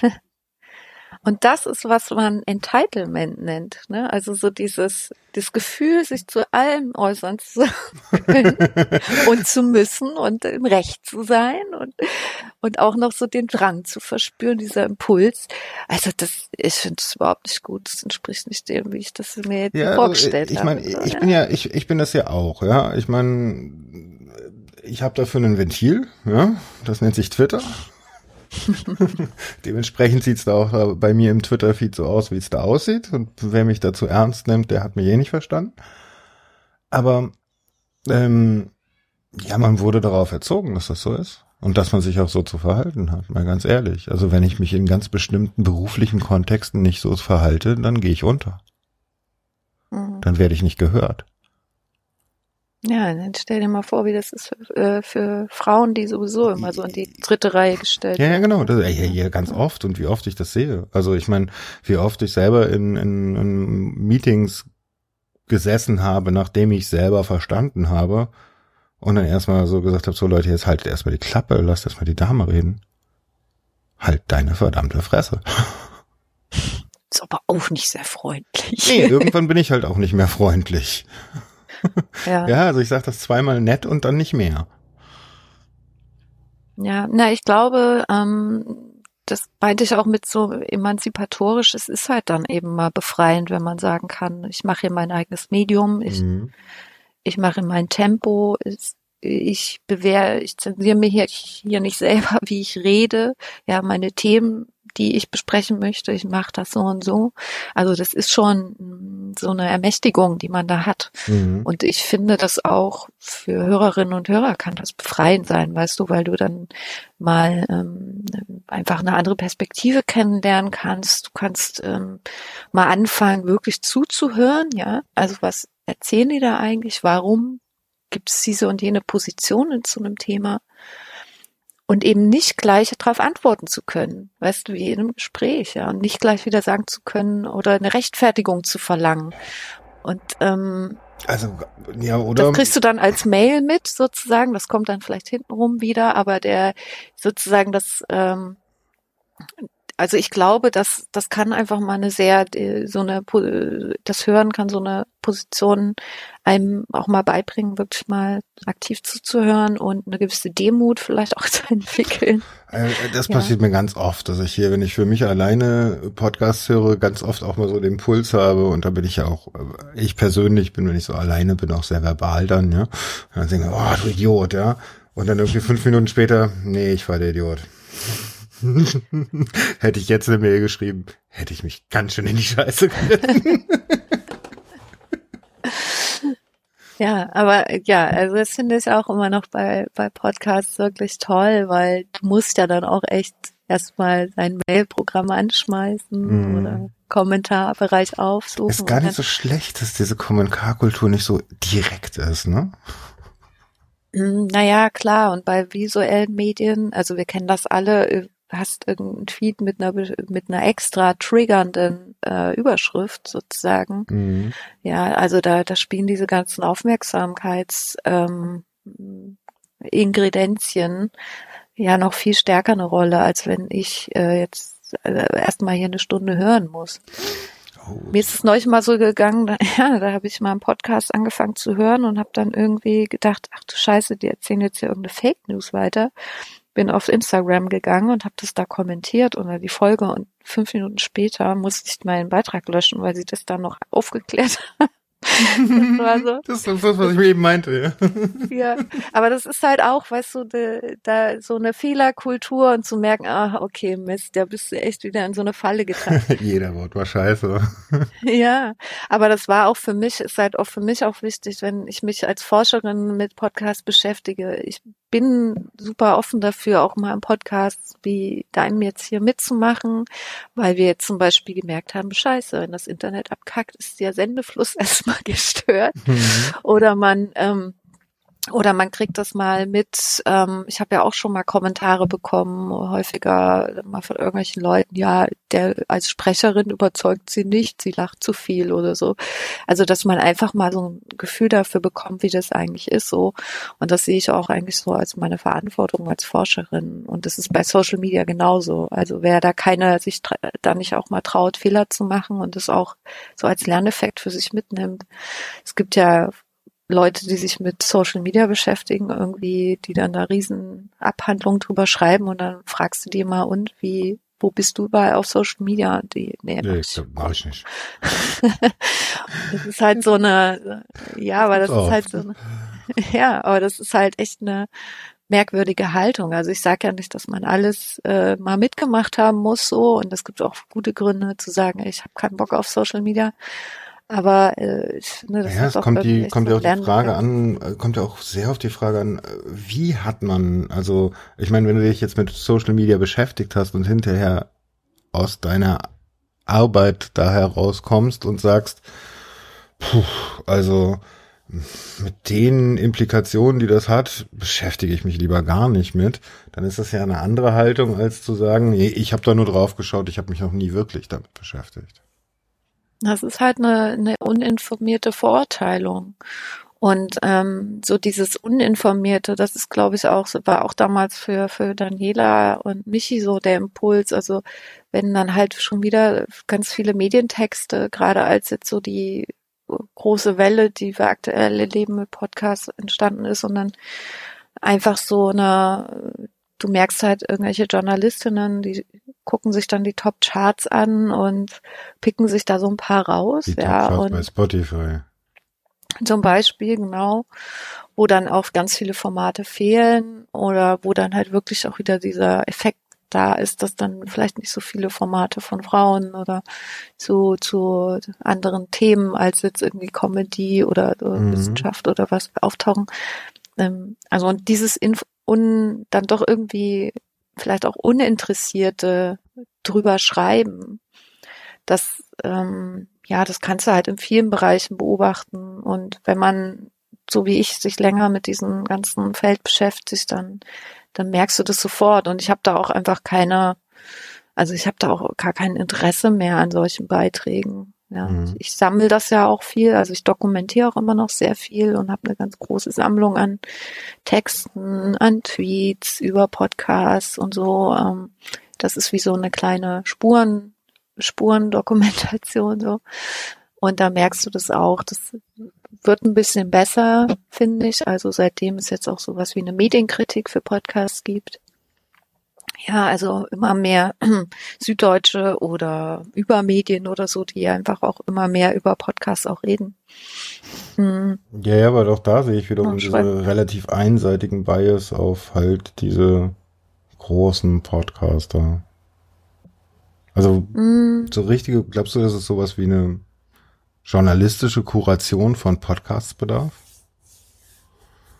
Also wie, ich glaube, bei manchen Medien sehe ich die, also die Taz zum Beispiel auch, die aber auch schon Podcasts schon ganz, ganz lange auf dem Schirm haben. Da gibt es dann zum Beispiel, das liegt aber so an Leuten wie Anne Fromm, die da gearbeitet, glaube ich, und die, die einfach schon ganz, ganz lange Podcasts auch begleitet so.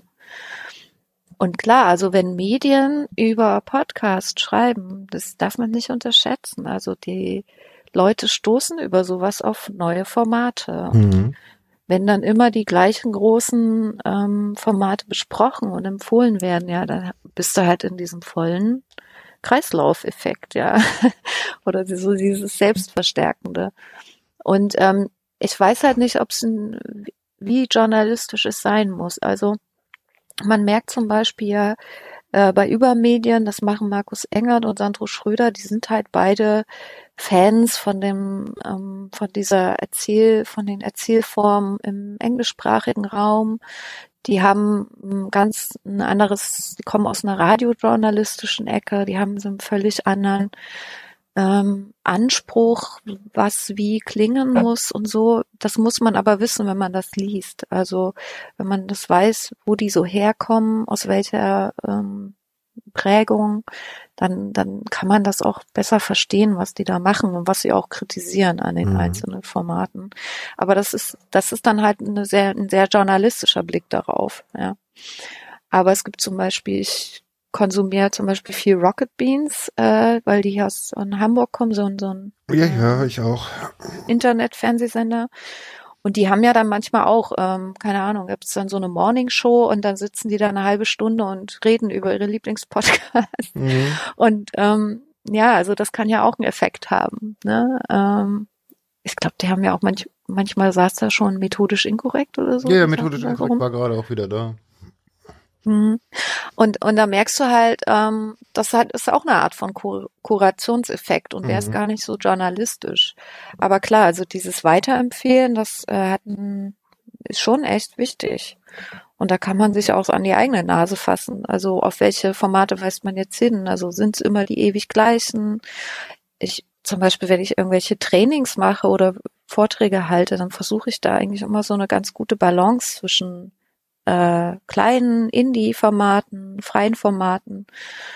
Ähm, dann habe ich mal auf ein paar Folien auch von, von so großen Audioanbietern auch Sachen mit drauf, von Medienhäusern. Also man hat da schon eine Verantwortung, finde ich, wenn man, ähm, wenn man Leuten, die gerade noch nicht so in, in Podcasting eingestiegen sind, wenn man denen dann so Empfehlungen gibt.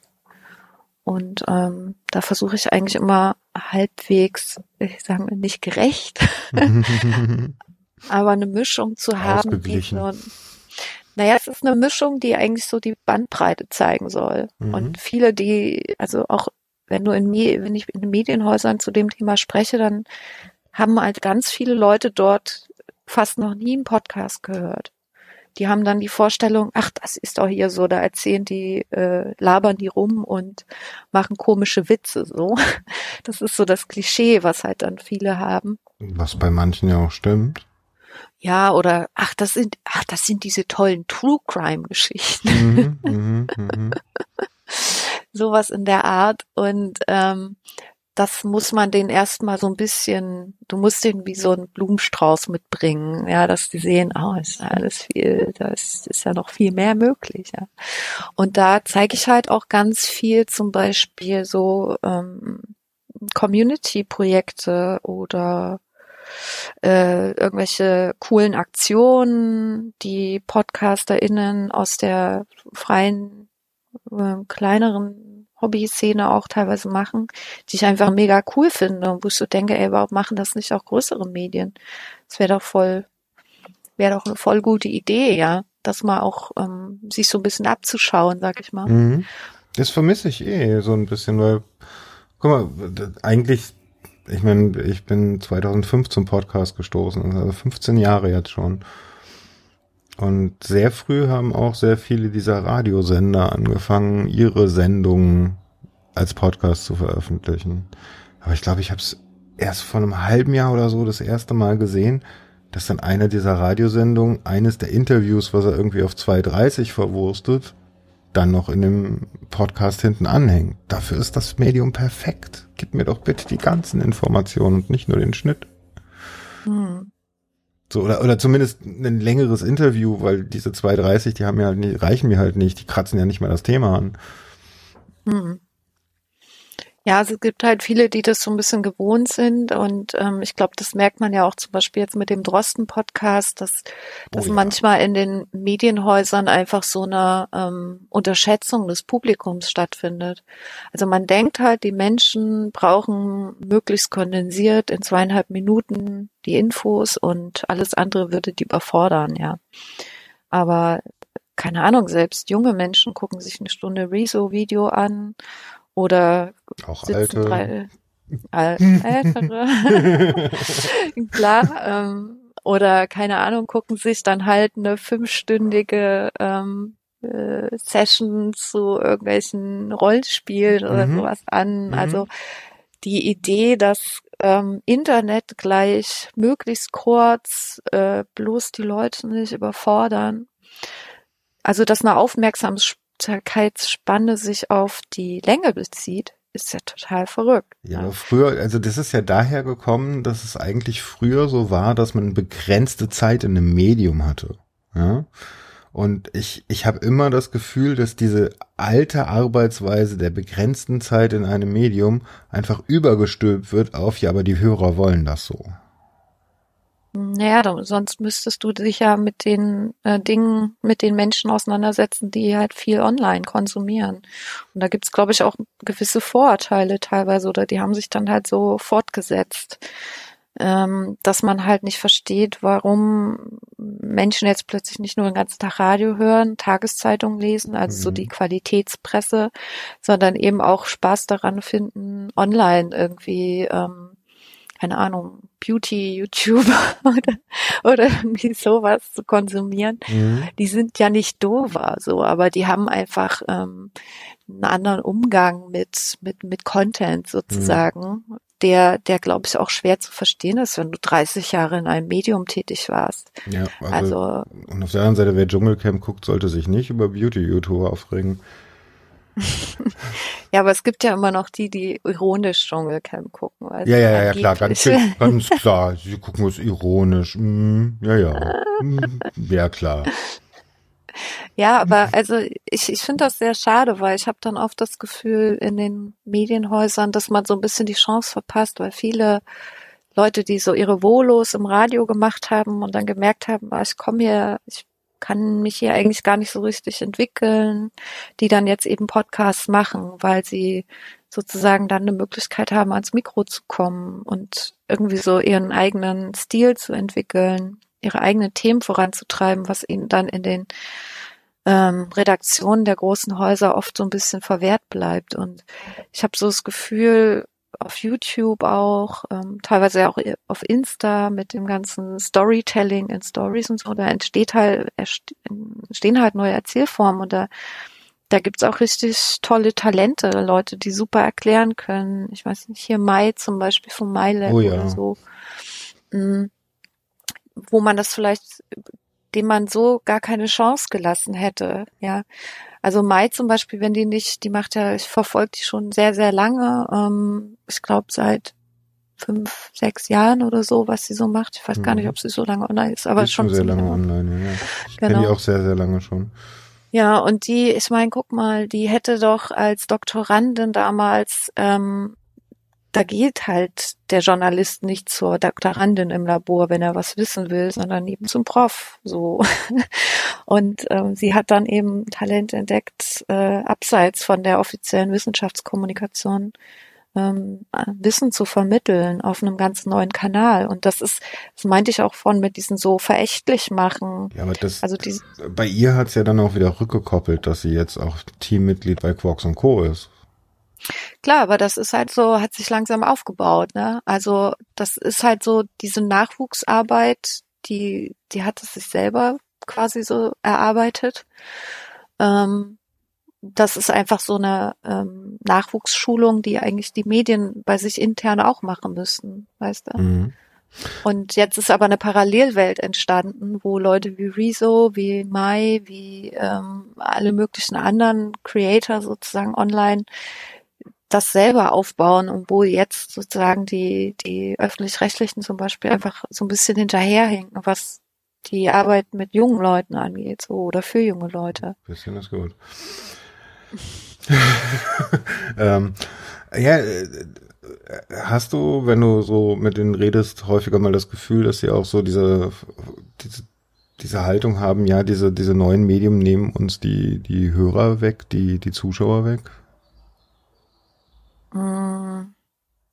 Das nicht, weil, ähm, oder sagen wir mal, die Sorge wächst langsam, weil natürlich hat ein Radio noch eine viel, viel, viel höhere Reichweite als Podcast. Ja, also das ist einfach überhaupt aktuell nicht vergleichbar. Aber es liegt natürlich daran, dass oder die die Radio Radio wird getragen von ebenso 50 plus und das sind eine ganze Menge Leute in Deutschland. Mhm, aber ja, und das, auch nur eine begrenzte Zeit. Ja, auch nur eine begrenzte Zeit, aber so langsam merken die, mh, hm, da kommen nicht mehr so, das stößt nicht mehr so stark hinterher. Also das heißt, die grauen Haare, die kommen so langsam. Mhm. Ja. Und ähm, also ich habe das Gefühl bei manchen, die vielleicht auch ein bisschen jünger sind, die vielleicht auch Kinder haben im Teenie-Alter oder so, die halt merken, unmittelbar mitbekommen, wie sich die Mediennutzung verändert ähm, dass die halt da schon viel stärker eben das im Blick haben. Und dann gibt's halt natürlich auch eine Journalistengeneration, die irgendwann in Rente gehen wird und die vielleicht jetzt nicht mehr die Zukunft des Mediums so stark auf dem Schirm hat, was schade ist. Aber ja, die, die dann aber immer noch so ein bisschen an den Entscheidungshebeln sitzen. Und das ist ja eigentlich dann oft das Problem oder Verhinderungselement, ja. Mhm. Wer entscheidet darüber, wessen, auf welche Schwerpunkte wir uns beziehen? Also ich sehe halt häufig, dass zum Beispiel ganz junge Zielgruppen, die ja jetzt äh, die meisten oder die, diejenigen sind, die Podcasts sehr viel hören, mh, eigentlich ein sehr junges Publikum hat, dass die halt ähm, schon gar nicht bereit sind, sich damit auseinanderzusetzen, was junge Menschen machen, was die interessiert. Also da ist wieder diese Vorverurteilung.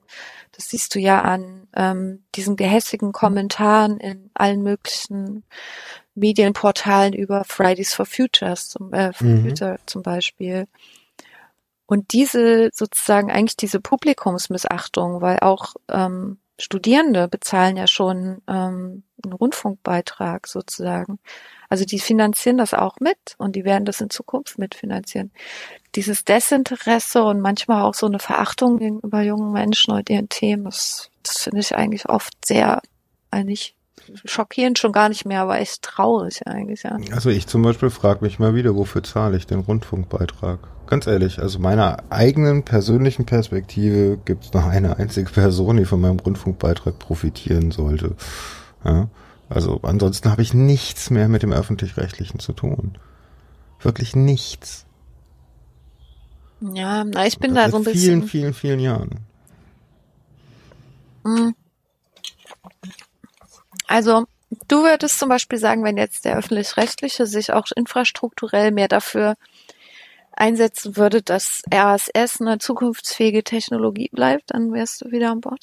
Wesentlich mehr, ja, auf jeden Fall. Also mal ganz ehrlich, bis auf ein bisschen was Funk gibt, äh, rausbringt und äh, ja, geliebter Holgi macht halt, äh, ist halt Radiomoderator und äh, sowas wie das Monoxid und so weiter bezahlt werden, okay, ja, das ist ja, das sehe ich noch ein und dass da noch für mich, dass ich dazu auch was beitrage, ja, aber Ganz ehrlich, seit 15 Jahren gibt es in diesem Fernsehen und in diesem Radioprogramm nichts, aber auch wirklich absolut nichts mehr, was mich interessiert. Hm. Also äh, ja. vom Format, von Ansprache, von Haltung her wirklich nix mehr. Und die paar Dokus, die es dann vielleicht noch mal gibt, die kriege ich dann auch über YouTube mit und theoretisch könnten die sich auch über YouTube finanzieren.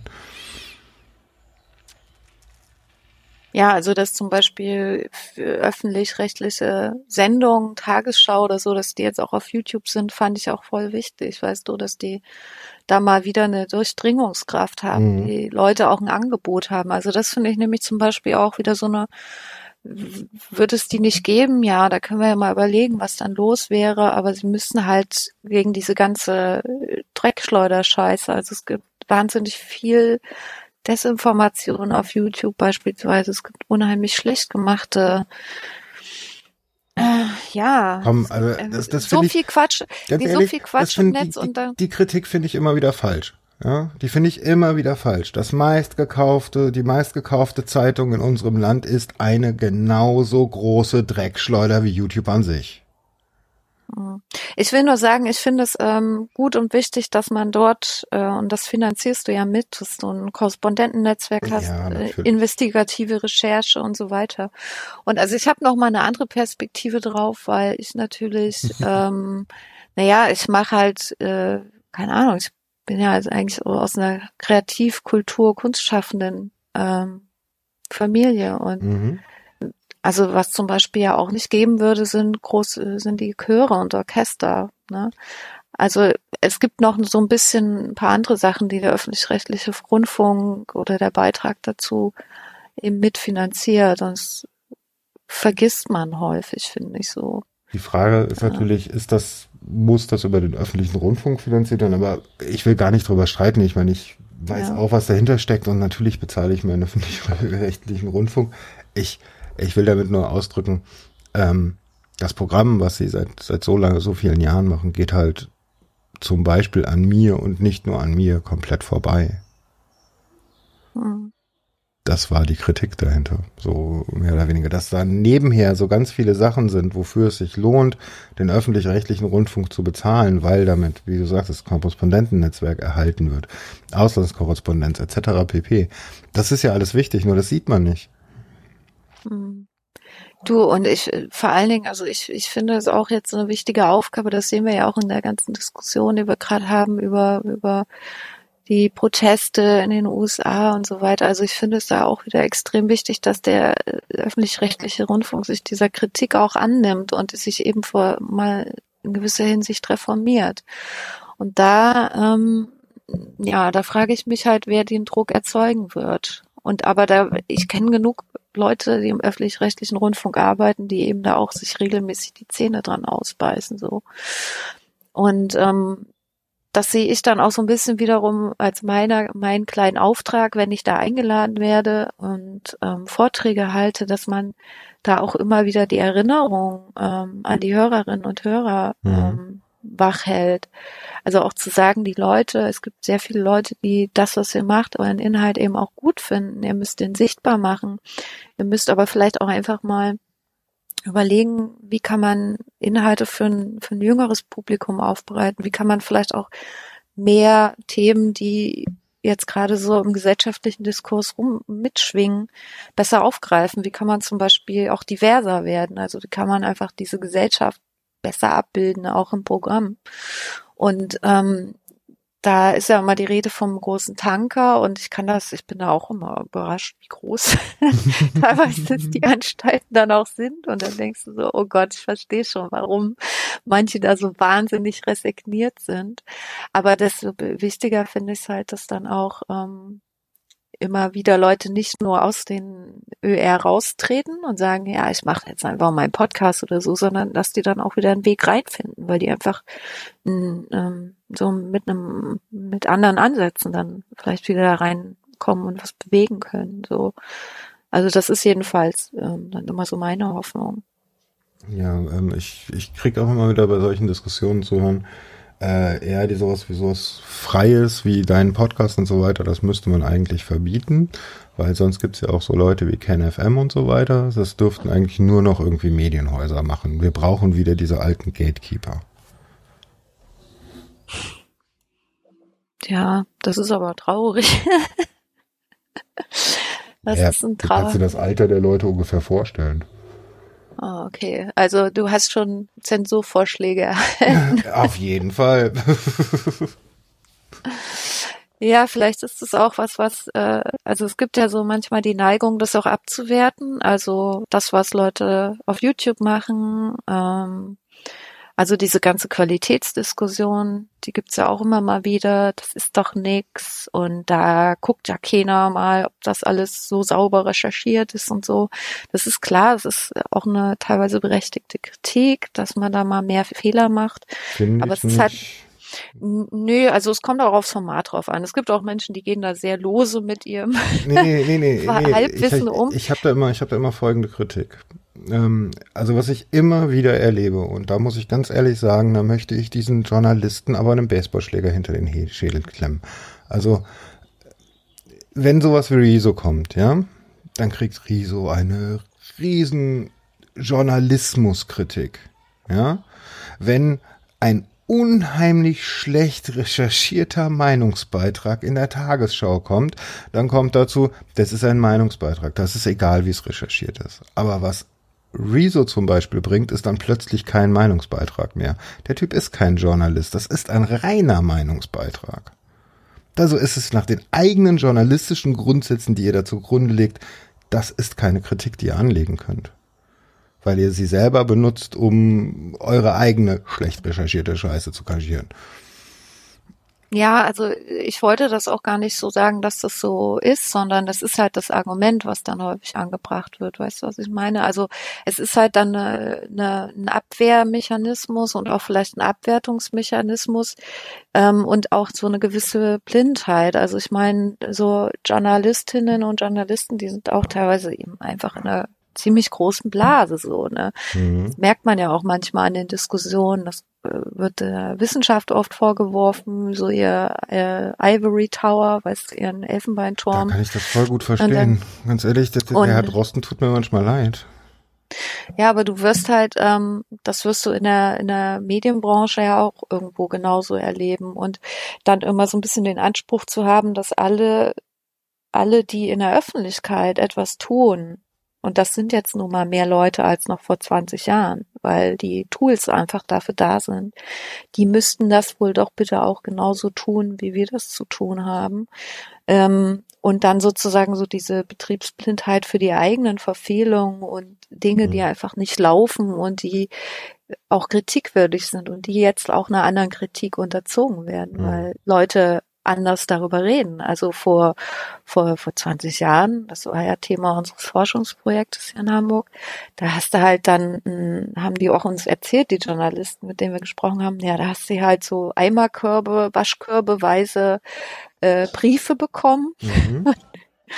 und dann hat man da vielleicht mal so zufällig einen rausgezogen und mit denen hat man sich dann auseinandergesetzt und der Rest ist einfach irgendwie versandet oder wurde dann irgendwie ins Archiv gepackt oder so.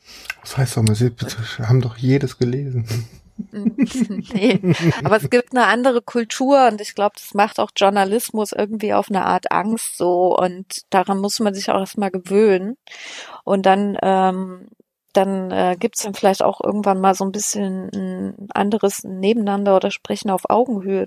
Es muss auch gar nicht sein. Es ist doch cool, dass es Leute gibt wie Rezo oder Mai, die irgendwie was ganz anderes machen auf ihrem eigenen Kanal, so auf eine eigene Art eigene Erzählformen finden und super bestimmte Sachverhalte erklären und so.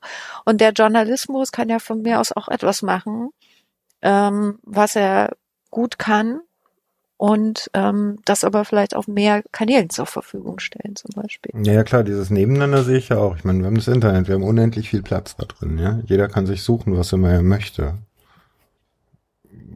Keine Frage. Ich sehe halt sehr häufig, dass dieses, ähm, dass die neuen Medien, Anführungsstriche, das höre ich ja auch schon seit den 80ern, ähm, äh, dass die immer wieder abgewertet werden als das ist keine ordentliche Informationsquelle, sagen wir das mal so. Nur der Journalismus, den wir hier bieten, der ist richtige und die Wahrheit. TM. Ausrufezeichen. Hm. Und das macht mir so ein bisschen die Probleme damit. Also da, da, da möchte ich dann ja auch nicht mehr zuhören. Den möchte ich ja dann auch nicht mehr zuhören. Weil wenn ich immer wieder das, um die Nase gehauen kriege, dieses, äh, ich, ich habe keine Kritik zu Rezo gelesen, die sich ordentlich mit dieser einen Stunde jetzt zu Zeitungen auseinandergesetzt hat. Vielleicht ist die an mir vorbeigegangen, mag vollkommen sein, ja. Aber was ich gelesen habe, war eigentlich nur diffamierend. Abwertend. Ohne sich mit den Kritikpunkten wirklich auseinanderzusetzen. Ja, das wäre halt dann der harte, ehrliche Blick in den Spiegel, so. Und den, ähm, den, den vermeidet man ja vielleicht auch, weil man weiß, dass man in manchen Zwängen sitzt, so wie, wie, wie, äh, dass man irgendwelche Headlines halt so formuliert, dass es geklickt wird, weil, mhm. weil anders ist es nicht finanzierbar, online Journalismus zu machen oder so. Also man kennt ja auch die eigenen. Ich glaube, man viele im Journalismus wissen ganz genau, was die Kritik ist und sehen aber nicht wirklich einen Hebel, um da Dinge zu ändern. Und das ist, glaube ich, dann eher wichtig, dass der Druck entsteht, dadurch, dass wir als Publikum eben auch sagen, okay, dann moven wir halt on. Also wir sind jetzt schon einfach weiter. ja, wir hören Podcasts, wir, wir gucken uns da und dort die Sachen an. Also wir sind eigentlich schon fünf Schritte weiter und dann müsst ihr uns jetzt bitte mal ähm, hinterher euch entwickeln. Und das, glaube ich, ist so der, der einzige Weg. Und deswegen ist es auch immer, finde ich, super spannend, sich anzugucken, was junge Menschen machen, weil ähm, die da mit einer anderen Selbstverständlichkeit, mit, mit neuen Medienformaten auch einfach umgehen. so. Und ähm, ja, also ich habe mir nicht zu Rezo angeguckt, weil es einfach so wahnsinnig erwartbar ist und wahnsinnig langweilig so. Und das ist halt auch so, deswegen liebe ich Podcasts auch, weil die mich immer wieder auch einfach mal so überraschen mit, mit, mit neuen Blickwinkeln und auch, dass sie so nicht glatt gebügelt sind, dass man, dass da einfach ähm, auch mal, ja, dass die Länge schwanken kann und so. Also das ist nicht so eine äh, so eine so eine standardisierte, konformierte ähm, Art auch der Kommunikation stattfindet. Es ist ja nicht nur Infos geben, sondern der, dass Menschen miteinander im Gespräch sind. Mhm. Und dass, dass äh, das glaube ich ist so das, was auch so diesen Sog und den Reiz daran ausmacht. Und dann, dann denke ich mir halt, ja, okay, wenn ihr denkt, das ist einfach nur Gelaber und das kann ich doch auf der rechten Arschbecke produzieren, ohne zu wissen, wie viel man auch vorbereiten muss teilweise dafür, ähm, dann macht's doch bitte, ja. ja, ich habe auch gesagt, ey, weißt du, wenn ihr denkt, ihr könnt hier die nächsten Leute, äh, das nächste Format aus der aus der Hüfte schießen, äh, wo Leute so eine, eine Chemie miteinander haben, wie bei manchen der sehr erfolgreichen, heißt also diese mhm diese, die Chemie zwischen Leuten, die das, das mal reibt oder dass die sich mal streiten und es ist irgendwie trotzdem unterhaltsam und informativ und man, man will schimpfen, wenn man dazu hört, man lacht aber auch oder was weiß ich. Das ist dieses Zwischenmenschliche, wenn, wenn du denkst, du kannst es planen und kannst jetzt hier nach deinen alten Vorstellungen Leute Dann kriegst du Anne Will raus. Ah, weiß nicht genau. Das ist nochmal ein anderes Problem, die ganzen Polit-Talks. Also das gibt's aber schon lange. Ja, ja, das Problem gibt's schon lange. Da wollte ich auch nicht drauf hinaus im Endeffekt. Aber es ist äh, dann inszenierter Diskurs. Genau, das meinte ich damit. Ja, ja. Das ist halt vollkommen ja. inszeniert. Also dann, dann ist es kein Diskurs mehr. Ja, ich glaube auch, was Podcasts auch wirklich können, ist, dass man auch mal Fehler machen macht. So, boom. Also da keine ähm, das finde ich ja ist eine der Lehren diese, aus diesem Drosten-Podcast, die ich dann selber aus der hm, öffentlich-rechtlichen Medienbubble gehört habe, immer wieder ein, der Mann widerspricht sich und die Leute hören ihm trotzdem noch zu. Hm. Der Mann widerspricht sich, richtig. Der Mann hat, kriegt neue Erkenntnisse und sagt darauf hin, was und warum und wo er falsch lag.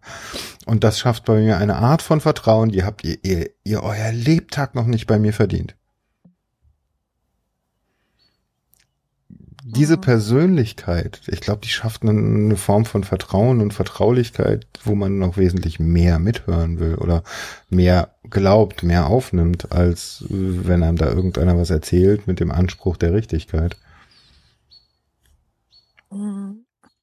Ja, naja, es wird halt auch gut ähm, eingeordnet, also im Sinne von, also wenn man das von Anfang an gehört hat, dann stellt man fest, okay, ähm, es gab mal eine Ausgabe, die in die und die Richtung, die war aber auch immer vorsichtig formuliert oder so eine Einschätzung. Dann hast du neue Erkenntnisse, man kommt dann zu einer anderen Einschätzung und dann sagt aber die Journalistin zum Beispiel, wir haben das schon mal anders besprochen. Also die stellt immer einen Bezug her und sagt eben auch, okay, wir, das ist jetzt hier nicht ähm, ein großer Text, dieses ganze Format, sondern die Folgen bauen aufeinander auf, weil die Entwicklung dieser Pandemie zum Beispiel so ist. Und das, ähm, also das finde ich auch wichtig, dass das den Leuten so begreiflich gemacht wird und, und dadurch wird es ja auch nachvollziehbar. Also es wird ja nie gesagt so, ähm, heute machen wir das jetzt ganz anders, sondern du wirst immer rangeführt und gesagt, okay, wir wissen jetzt einfach andere Dinge und deswegen ist unsere Einschätzung eine andere. Weißt du, es gibt nicht so eine ähm, Proklamation, so die neuen Gebote werden jetzt verlesen, sondern wir zeigen ja, euch jetzt mal. Ach gut, aber das ist, glaube ich, eher so, wie man mit dem Format selber umgeht, weißt du. Mhm. Also es gibt ja auch Leute, die dann vielleicht so, so zwanghaft sich dann immer an alles ganz streng so halten müssen. Oder die, die so darauf warten, be belehrt zu werden und so. Und also da, glaube ich, gehen auch die Menschen komplett unterschiedlich mit um, so würde ich sagen. Aber ich glaube, es hat vielen Leuten in der Wissenschaft zum einen gezeigt und auch im Journalismus zum einen gezeigt, dass die Menschen sich das anhören und die Formate sind ja auch immer länger geworden. Ähm, mit der Zeit jetzt zwar nicht mehr so häufig, aber dass die Leute da immer noch dranbleiben. So. Mhm. Und, und dass es sich auch lohnt, zum Beispiel mal Skripte aufzuarbeiten, weil das eine hilfreiche Infoquelle ist. Es gibt den ja, glaube ich, sogar auf Gebärdensprache mittlerweile. Also es ja. hat auch so diese. Also das muss ich sagen, das ist einmalig. Also das, ja, das, das kriegt, verrückt, ne? kriegt ja sonst eigentlich kein Medium hin. Und das ist dann auch wieder wert, so öffentlich-rechtliche Gebühren zu zahlen dafür. Ne? Aber man kann halt irgendwie an dem Format so wahnsinnig viel ablesen und es ist so außergewöhnlich auf eine Art, aber es zeigt halt ganz viel so an Potenzial vom Podcast. Mhm. Aber du, du wirst halt, also es wird jetzt wahrscheinlich nicht nochmal so ein Erfolgsformat in der Form geben, vielleicht eine längere Zeit, aber es kann halt ganz viel so inspirieren und ich finde es cool, dass es jetzt nicht irgendein Trash inspiriert vielleicht, sondern mhm. eher eine coole Wissenschaftskommunikation oder eben einfach den Journalisten Mut macht, ähm, auch mal, ähm, ja, auch mal was Längeres zu produzieren oder Raum dafür zu lassen. Ja, das wäre ein cooler. Ja gut, im Endeffekt widerspricht das ja dem, dem, äh, wie soll ich das sagen, dem, dem Berufsbild des Journalisten. Der Journalist ist ja dazu, dazu da zu kondensieren. Der ist ja dazu da einzuordnen. Und eben, ich glaube dann, das widerspricht sich so ein bisschen. Da liegt auch noch ein kleines bisschen das Problem. Ja, weil es genau da zeigt doch das Format auch mal eine andere Rolle der Journalistin. Also ich meine, ohne die beiden Corinna Hennig und dann, oh, der andere Name fällt mir mal nicht ein. Scheiße. Aber die, die haben halt, glaube ich, eine total wichtige Rolle, die man auch nicht so präsent hat. Auf jeden Fall.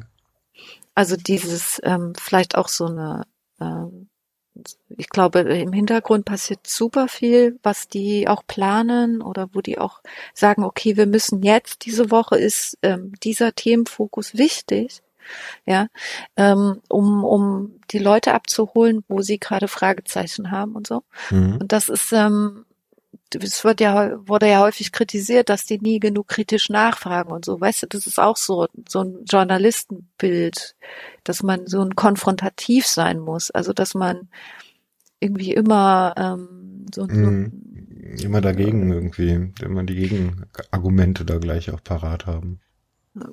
Genau die, das wird ja auch gemacht in dem Format. Das würde ich, finde ich, auch ein bisschen über, überschaut, dass das auch passiert. Aber dass da einfach nicht so ein, ähm, also dass man, ähm, dass es auch was einen Wert haben kann, da auch mal jemanden ausreden zu lassen, ohne ihn so völlig äh, ihm sofort immer wieder in die Ecke zu stellen. So. Also da, da kann man, glaube ich, viel lernen über ähm, vielleicht auch nochmal andere Aufgaben für so einen Journalismus, der ja nie alleine steht. Die Leute tun ja immer so, als würden jetzt alle nur noch Drosten-Podcast hören. das stimmt ja nicht, weil die meisten Leute lesen doch ganz viele andere Sachen. Die lesen noch Zeitung, gucken sich noch auf Zeit online irgendwelche Karten an. Mhm. Ähm, so der, das ist ja nicht die einzige Informationsquelle, die die Leute so haben und deswegen kann das auch so sein, wie das ist und muss jetzt nicht irgendwie alle alle Dinge gleichzeitig machen. So. Mit deiner Erfahrung äh, jetzt die letzten paar Jahre mit dem Medienbetrieb, äh, wie glaubst du, verändert der sich jetzt in den nächsten zehn Jahren? Oh. Fiese Frage. Na, ich halte mich da dezent zurück. Keine Prognose. Nee, ich finde das voll schwer. Ich finde es ja jetzt schon voll schwer. Ich, zum Beispiel dieses fucking Corona, ja. Wie verändert sich zum Beispiel auch der Werbemarkt gerade? Also was macht das mit Journalismus? Nur allein jetzt dieser, dieser Schritt, Schnitt, der da drin ist. Ja, wenn du jetzt überlegst, keine Ahnung, Werbebranche, die viel weniger Geld vielleicht auch ausgibt äh, oder äh, jetzt verplant hat für eine gewisse Zeit, was es auch an Projekten zurückwerfen kann, die vielleicht mhm. gerade dabei waren, wichtig zu werden, relevant zu werden, so. Und ähm, für den ganzen Medienbetrieb kann ich sowieso nicht sprechen. Bei Podcasting finde ich es total schwer, weil ähm, ja, vielleicht wird Podimo das nächste Spotify oder auch nicht. Und dann haben wir eine andere, vielleicht nochmal eine andere äh, Podcast-Landschaft in fünf Jahren, als wir jetzt zu wagen glauben. Ähm, ja, keine Ahnung. Ich glaube, wie das Internet, es kommt immer nur Neues hinzu, aber das Alte geht nicht unbedingt weg. Naja, teilweise schon. Also CD ist nicht mehr so wichtig, aber äh, Vinyl kommt wieder. ich war schon mehr so auf dem Internet bezogen, weil ich kann ja heute auch noch Webseiten aufrufen, die es irgendwie vor 20 Jahren mal gab und wo sich heute keiner mehr drum kümmert, so, sozusagen. Also es kommt halt immer noch dazu. Ich werde weiterhin meinen Podcast frei hinstellen, egal ob es ich mich in ein paar Monaten entscheide, ihn doch zu Spotify zu geben oder doch zu Podimo und so weiter. Also wie das meine ich mit, es kommt ja immer nur Neues hinzu, aber das Alte bleibt ja irgendwo auch erhalten. Ja, aber ich finde das zum Beispiel eine ganz interessante Sache, sich mal zu überlegen, wie es gibt so viele Sachen, die wir für selbstverständlich erhalten, dass die so sein werden, dass es YouTube immer geben wird oder Twitter mhm. oder also wir haben uns schon so an so viele Dinge gewöhnt, die vermeintlich auch nicht mehr, ähm, also die sind unfailbar, wie es gibt auch so einen Begriff dafür, also too big to fail. Ja, too big to fail ähm, too relevant to fail und ähm, was passiert eigentlich, wenn, wenn sie doch failen? Also wenn es irgendwas gibt, wenn Trump beschließt, Twitter dicht zu machen oder sowas. Oder wenn, das weißt du, was ich meine? Ich meine, äh, früher war das ja so, wir haben das ja schon mal erlebt. Äh, wie hieß denn diese verdammte Plattform? GeoCities, GeoCities. MySpace. MySpace, GeoCities, genau. Ähm, es haben sich dann ja einfach neue Plattformen oder beziehungsweise bereits bestehende Plattformen haben sich entsprechend gewandelt, um dann diese Benutzer noch mit aufzunehmen, die von da kamen. Also es wird es ja immer geben, dass es von da aus eine Wanderung gibt. Und ich meine, wenn jetzt YouTube explodiert, freut sich Vimeo. Oder was wir auch sehen, ich meine, gerade so in dieser Tech Tech-YouTuber-Blase, da kommt jetzt mittlerweile immer mehr, dass die sich äh, eigene Plattformen schaffen. Wie jetzt Linux Tech Tips mit seinen ganzen amerikanischen und kanadischen Tech-YouTubern, die jetzt Floatplane geschaffen haben als eigene Verbreitungsplattform und gar nicht mehr so wirklich auf YouTube angewiesen sind. Ja, weil es auch ein kaputtes System ist auf eine Art. Ne? Also es ist eine wahnsinnige Abhängigkeit. Ich denke dann halt manchmal, ja gut, dann existiert es nicht mehr, aber es verschwindet halt auch wahnsinnig viel kulturelles Gedächtnis damit so. Mhm. Das, ähm, das ist also, wenn man jetzt eher so sagt, okay, was ist in zehn Jahren, vielleicht was war vor zehn Jahren und das kannst du auch im Bereich Podcasting teilweise nicht mehr nachvollziehen. Sind dann Sachen verschwunden, ähm, weil irgendwie eine bestimmte Blogger-Plattform ihren Betrieb eingestellt hat oder so.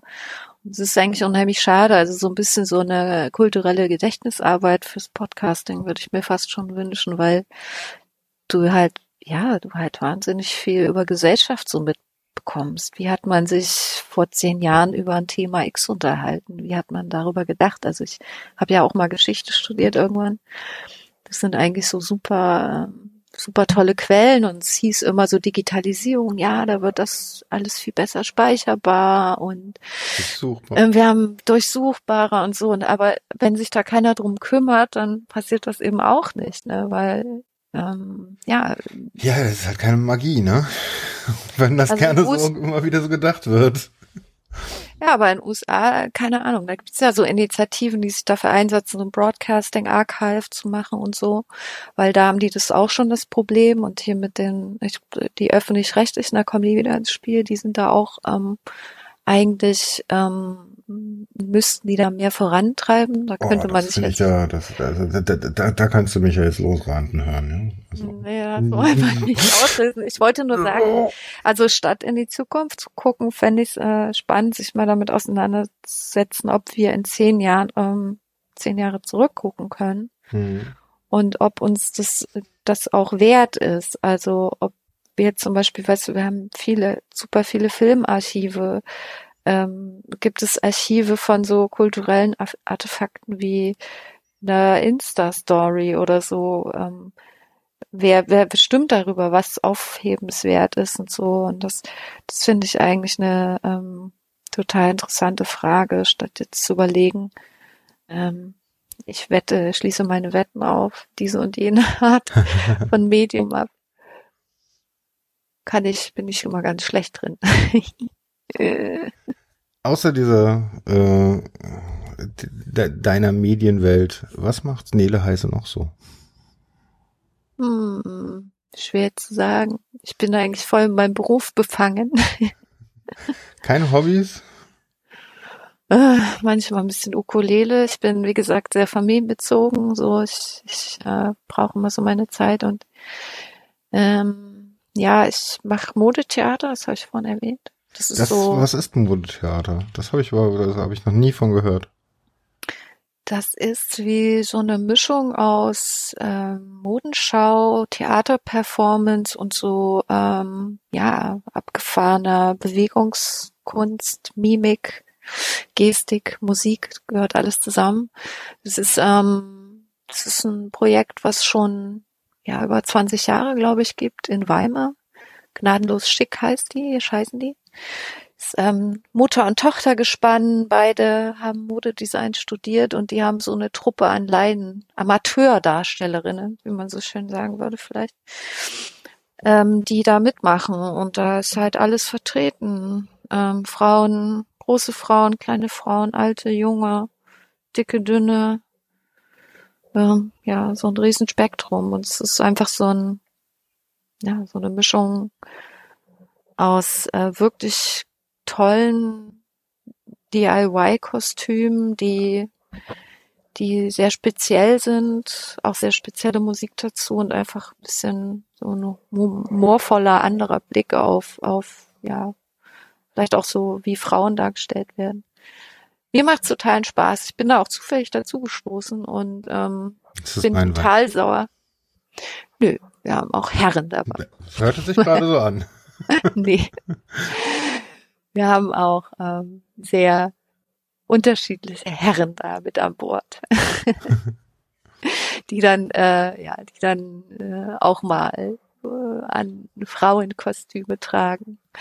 Oder ähm, ja, die einfach eine, ja, auch eine ganz andere Rollen mal repräsentieren, als man es vielleicht so im normal, normierten Alltag erlebt. Mhm.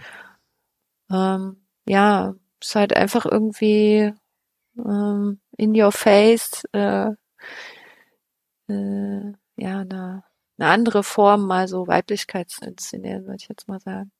Und es macht voll Spaß, also ich bin da so ein, bin da so drauf. Ähm, das ist, das ist mein Sendungsbewusstsein, was ich dann habe. weißt du, so ähm, strenger Blick, mhm.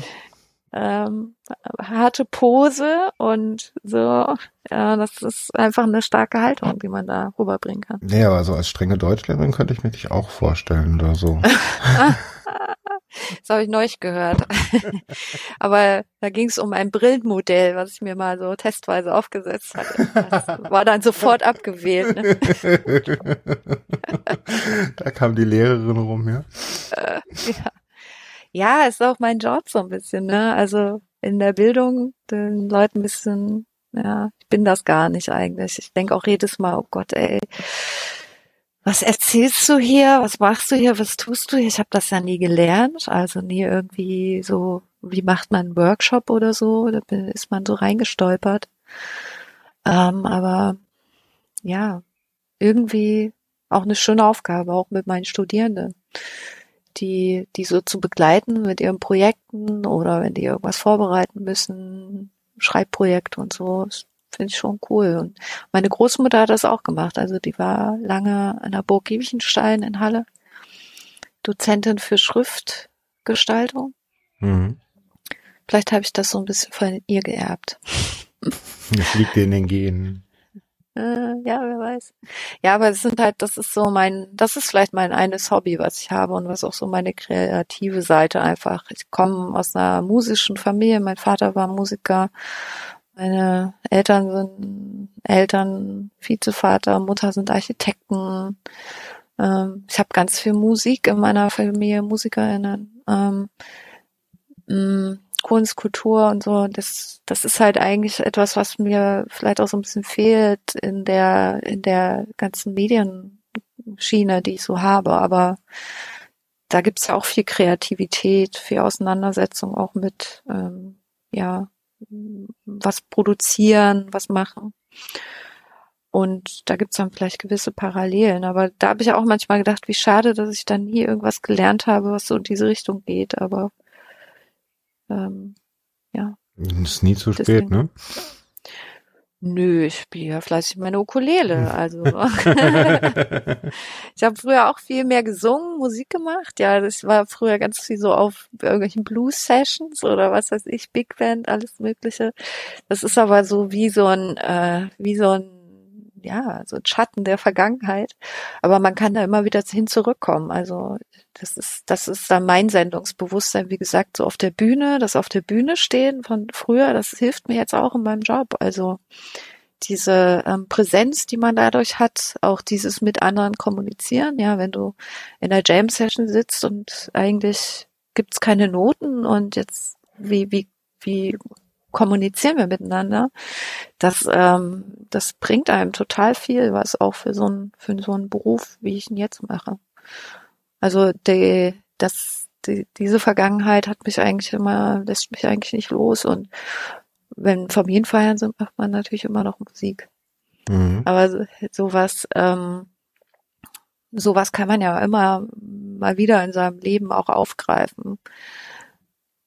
Aber ich hatte das, weil du gefragt hast, bin ich glücklich in Hamburg? Das ist was, was mir echt noch fehlt, so wieder Musik machen hier. Und da hat auch so ein bisschen Corona mal so nochmal gezeigt, äh, ist vielleicht ein guter Anlass, um das möglich jetzt mal anzugehen und sich da was zu suchen. Ja. Hat Corona bei dir schwer ins Kontor geschlagen? Also gemüts- und geldtechnisch? Ähm, finanziell, Oder? ja, gar nicht sogar. äh, also das, ich habe ich hab ehrlich gesagt vor Corona ähm, so ein bisschen mit mir gehadert, ob ich weiter meine freie Tätigkeit mache. Und schon überlegt, was, was ich tun kann, ob ich wieder in den Job wechsle und so. Mhm. Und Corona war da wie so ein Reset oder wie so eine Pause-Button. Also, dass man wirklich jetzt, okay, jetzt ist gerade eh alles völlig anders. Ähm, wenn jetzt gerade keine Anfragen reinkommen, dann kann, liegt das wahrscheinlich daran und nicht daran, wie gut deine Arbeit ist. Mhm. Ähm, und das war dann erstmal total wichtig, sich das zu vergegenwärtigen. So, das hat nichts mit dem Bedarf an meiner Arbeit oder mit meinen Themen zu tun, sondern es ist jetzt einfach ein riesen Ausnahmezustand. Und wenn ich jetzt sage, ich gebe das auf, weißt du, und gehe stattdessen irgendwie einen Minijob machen oder so, das äh, da bin ich zu verbissen und da bin ich auch zu, äh, da habe ich zu viel Energie so dafür. Da, so schnell gebe ich das dann auch nicht auf. Ne? Also ich kann echt an so Sachen dranbleiben. Und da habe ich gedacht, ey komm, ja, ja, irgendwie schaffen wir das jetzt schon über den Sommer. Und es ist, ist auch so. Also ich habe echt gut zu tun. Und das hilft auch meiner psychischen Gesundheit natürlich, wenn man weiß und merkt, man man kann arbeiten, man kann auch tolle Projekte begleiten. Ich schreibe ja auch immer noch. Ich habe jetzt gerade einen Blogbeitrag ja, wie gesagt, gemacht zu einem Thema, was mir wichtig ist. Und das sorgt schon dafür, dass man fit bleibt. Mhm. Obwohl ich natürlich auch so voll, voll kleine, mal so kleine Panikanfälle hatte oder mal so einen halben Nervzusammenbruch, was einfach voll normal ist, wenn du überlegst, was alles so auf einen ein, einwirkt an Eindrücken aus der ganzen Welt, ähm, die Unsicherheit, ähm, auch so ein bisschen, ja, man, dass man doch irgendwie vieles nicht machen kann, was einem gut tut normalerweise, Konzerte gucken oder sonst was. Mhm. Ähm, aber ich bin in der Regel aus sowas gehe ich immer stark optimistisch wieder heraus. Also ich habe so mal in meinem Leben so Erfahrungen gemacht, wo ich so dachte, weißt du, du kannst aus solchen Ereignissen auch super gestärkt hervorgehen. Ja, also ähm, mit einem ganz anderen. Also es gibt Dinge, die sind schlimmer im Leben als mal äh, vielleicht ein halbes Jahr keine Konzerte besuchen zu können oder, oder so. keine Person zu sehen, ja. Ja, das ist natürlich für alle, das habe ich auch mitbekommen bei Freunden, die ähm, jetzt eben auch alleine leben so, und auch äh, quasi keine MitbewohnerInnen oder so haben. Das ist, das ist schon echt, pff, das tut mir auch dann irgendwie, tat mir das schon auch sehr leid. Ja, weil ich habe das ja auch. Also bei mir war das eigentliche Problem, dass ich gerade aus einer Depressionsphase rauskam und mich gerade wieder rausgewühlt hatte. Da kam Corona um die Ecke. Ah. Juhu, badam. ja, geh wieder rein, geh wieder nach Hause und bleib bei dir, bleib sitzen. So, ja, dann habe ich natürlich wieder erstmal die erste Zeit nur die Wand angestarrt, ne, dass ich mich da drin gef gefunden habe. Aber ich bin auch jetzt noch sehr, sehr stringent und sage, also bis auf meinen besten Freund sehe ich keine Person. Oder sehr, sehr selten. Ja, ich, das, das finde ich auch irritierend eigentlich, dass für ganz viele Leute wieder so super viel so selbstverständlich ist und für sie ganz, ganz viel weitergeht und man selber hat aber, also ich zum Beispiel dadurch, dass ich schon immer am Homeoffice gearbeitet habe, mhm. ähm, für mich war das zum Beispiel keine Veränderung. Ich glaube, das war für andere eine viel größere Umstellung. Oh ja. Und ähm, aber gleichzeitig merkst du halt, wenn für die anderen wieder so der Alltag und die Normalität losgeht, weil die Lockerungen da sind und so, man hängt dann weiter so bei sich. Mhm. Und wenn man dann vielleicht noch so die Neigung hat, eben vorsichtig zu sein, was ja auch gut ist und wichtig, dann fühlt man sich fast so, als würde man sich selber einsperren. Weißt du, was ich meine? Ja, ja, ja, das fühle ich mich manchmal auch. Auf der anderen Seite, weißt du, dann gucke ich mir mal wieder so die Historie von Pandemien an und denk mir, Alter, vor die zweite Welle vorbei ist, tust du gar nichts. Ja? ja, so ganz einfach, ja, meine, meine Eltern betteln auch, dass ich mal wieder vorbeikomme. Aber ganz ehrlich, ich wohne in Berlin und hier ist so viele Leute, die sich an gar nichts halten, ja, in meiner direkten Umgebung dass ich dann schon lieber sage so, nee Leute, jetzt verzichtet mal ein halbes Jahr drauf, weil ähm, ich möchte mir später nicht den Vorwurf machen, dass ich, ich, ich euch umgebracht habe im Endeffekt. Ne? Mhm. Weil ich, ja. ich kann es nicht wissen. Ich habe so viele Leute um mich herum und wenn, dann sind das immer Superspreading-Ereignisse. Äh, kann mich erwischt haben. Ja? Mhm. Naja, das ist auch so eine, das ist so, so eine gefühlte Verantwortung, die einen auch ganz schön also zum Beispiel meine, meine, meine Großmutter ist äh, in Krebsbehandlung zurzeit, weißt du, und was eh schon beschissen ist und wo man, wo, wo man eigentlich da sein will für so eine Person, ja, wo man auch einfach, äh, mhm.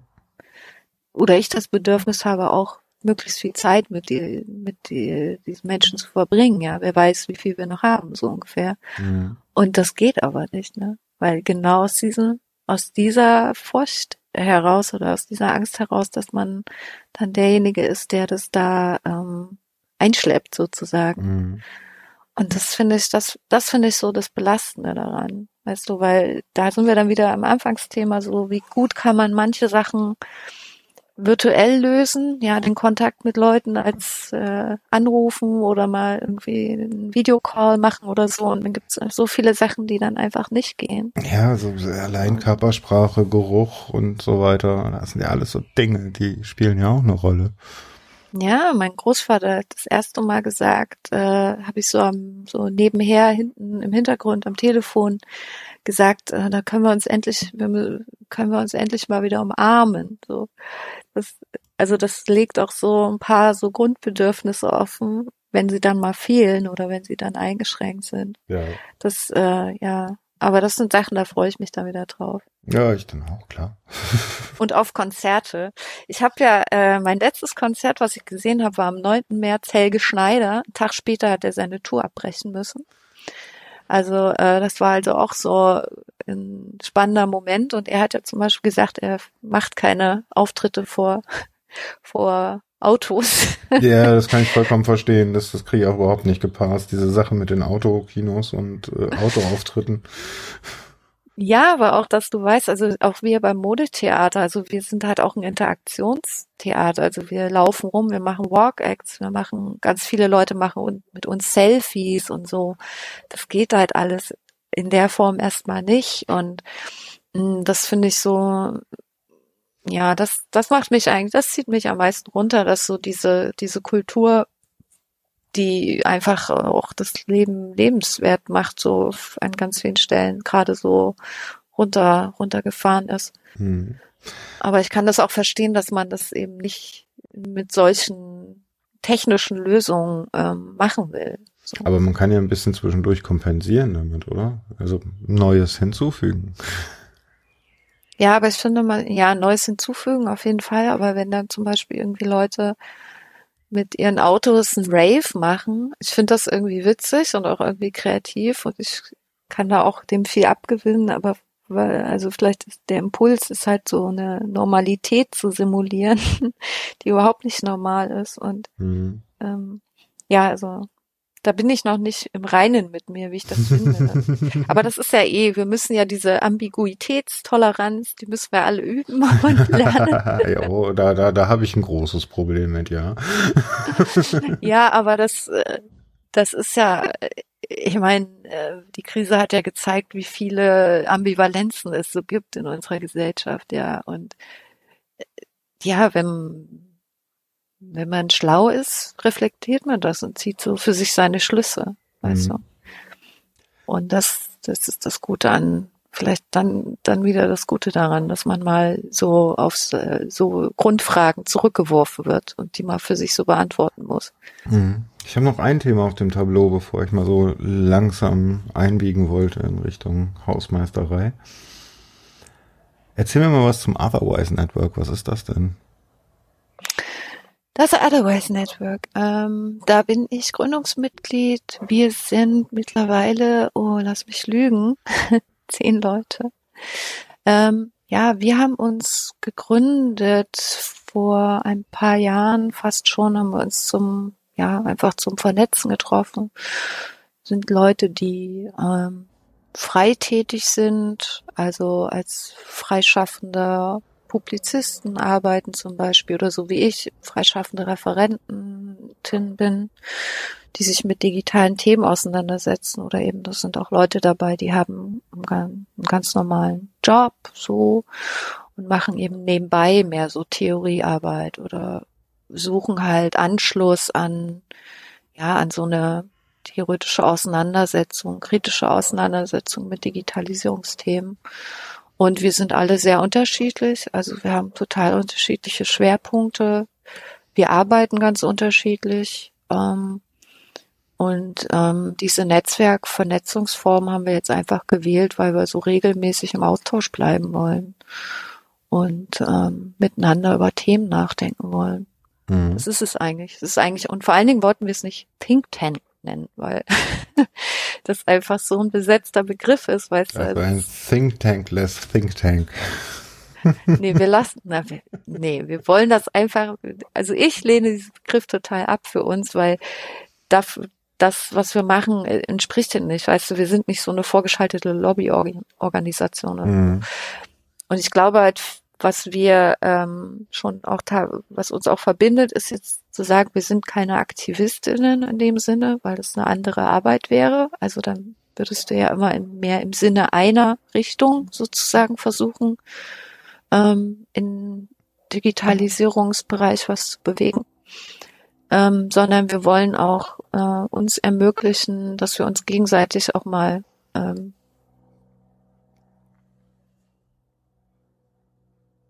Nein, ach nö, dass wir gegenseitig auch mal ähm, und da war das Netz wieder weg, wahrscheinlich. Ach Gott. Ich höre dich aber. Du hörst mich, jetzt bist du auch gerade ganz kurz wieder da gewesen und wieder weg. Ja. Jetzt bist du wieder da. ja, ja, ja. Ich bin, also es, irgendwie läuft's. Okay, dass wir uns gegenseitig, ja, kommen zwei Ausfälle in drei Stunden, das ist jetzt. nee, also was ich sagen wollte, was ich super schätze daran, also ähm, einerseits, dass wir sehr unterschiedliche Perspektiven haben und dass wir uns auch mal so streiten können über Inhalte. Es geht dann immer um, auch um Inhalte und jetzt nicht eine Schlagrichtung haben müssen. Weißt du, was ich meine? Mhm. Also, dass man nicht ähm, über sowas wie Datenschutz oder keine Ahnung, jetzt glaube ich, ein paar aus dem Netzwerk haben jetzt was zu Corona-Tracing-Apps gemacht und so.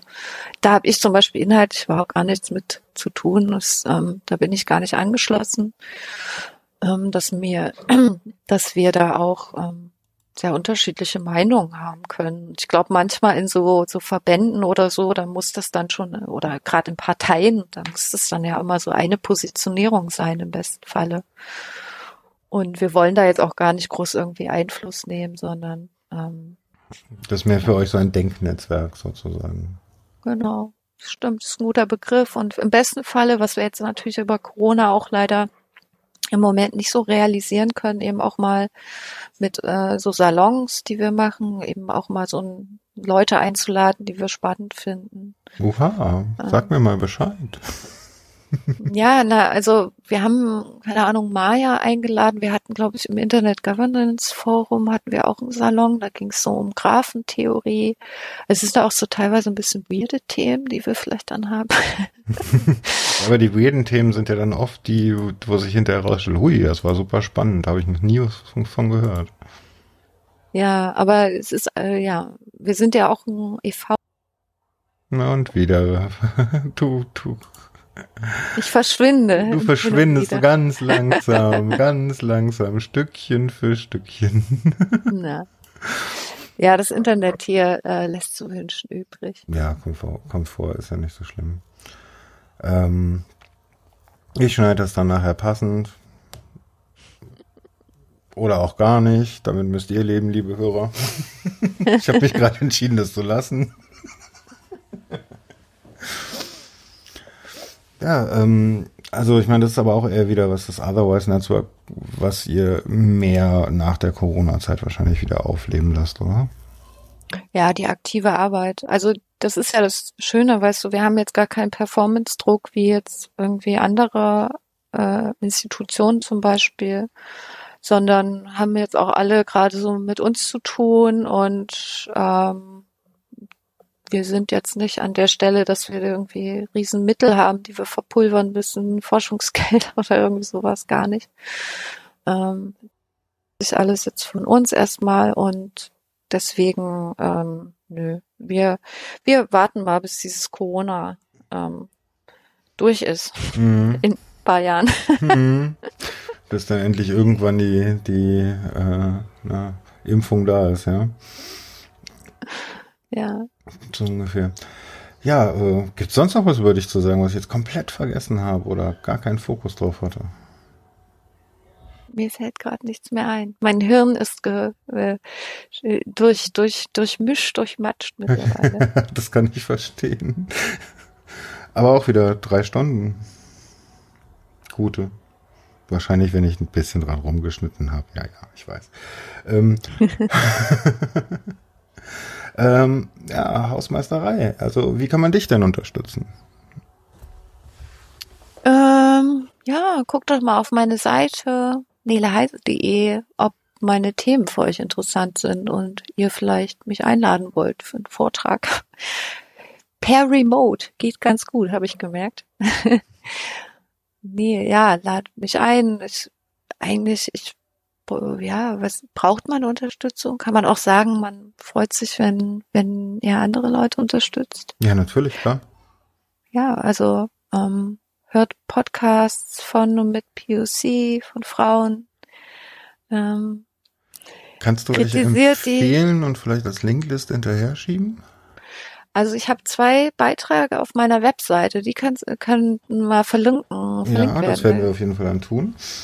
Genau, einmal geht es um, um Zuhören als solidarischer Akt, nämlich, dass wir jetzt bitte mal Menschen zuhören sollten, die von Rassismus betroffen sind und mhm. die viel darüber zu erzählen haben und einfach so als äh, weiße, weiße privilegierte Menschen da mal einfach mal hinsetzen und mal zuhören. Mhm. Und ähm, ein anderer Beitrag von mir, da geht's um die Rolle, die Frauen gerade in der Entwicklung der Podcast-Landschaft spielen. Und da fände ich's, ja, lest das doch einfach mal, teilt es mit Leuten, denen, für die das interessant sein könnte. Und ja, ansonsten, ich bin ja ein ähm, genügsamer Mensch. und ähm, habe keinen Podcast. Bier aufgeben oder so. Hey, zum Beispiel, ja, Kongress, ach, ein ganz anderes Thema. Mal. das wissen wir erst im Oktober. Ja, vor allen Dingen, ey, lasst euch nicht ver, bleibt klar, fokussieren und nicht verrückt machen lassen mhm. von so vielen Dingen, die passieren. Ähm, ja, bleibt, bleibt vor allen Dingen äh, mitmenschlich zu den Leuten. So. Das finde ich immer wichtig, ja. Schönes Schlusswort, da kann ich eigentlich fast gar nichts hinterher sagen. Aber ja, gut, ähm, ich freue mich natürlich über Feedback auf dem Blog, ganz besonders bei iTunes. So 5-Sterne-Wertung ist immer gut. Da so ein bisschen höher hm, fände ich nicht schlecht. Irgendwann demnächst werde ich auch mal rauslassen, wie ihr mich besser unterstützen könnt, wenn ihr das gerne möchtet. Ähm, meine, in Anführungsstrichen, Bettelei, wo ich ja gerade gehört habe, das ist keine. Und, ähm, und ja, äh, ich freue mich dann auf die nächste Sendung. Wenn euch noch irgendwas fehlt oder ich irgendwelche Themen habe, die ich mit Nele nochmal besprechen soll, gerne Vorschläge. Und ansonsten, habt euch wohl. Vielen Dank fürs Zuhören. Bis dann. Ciao.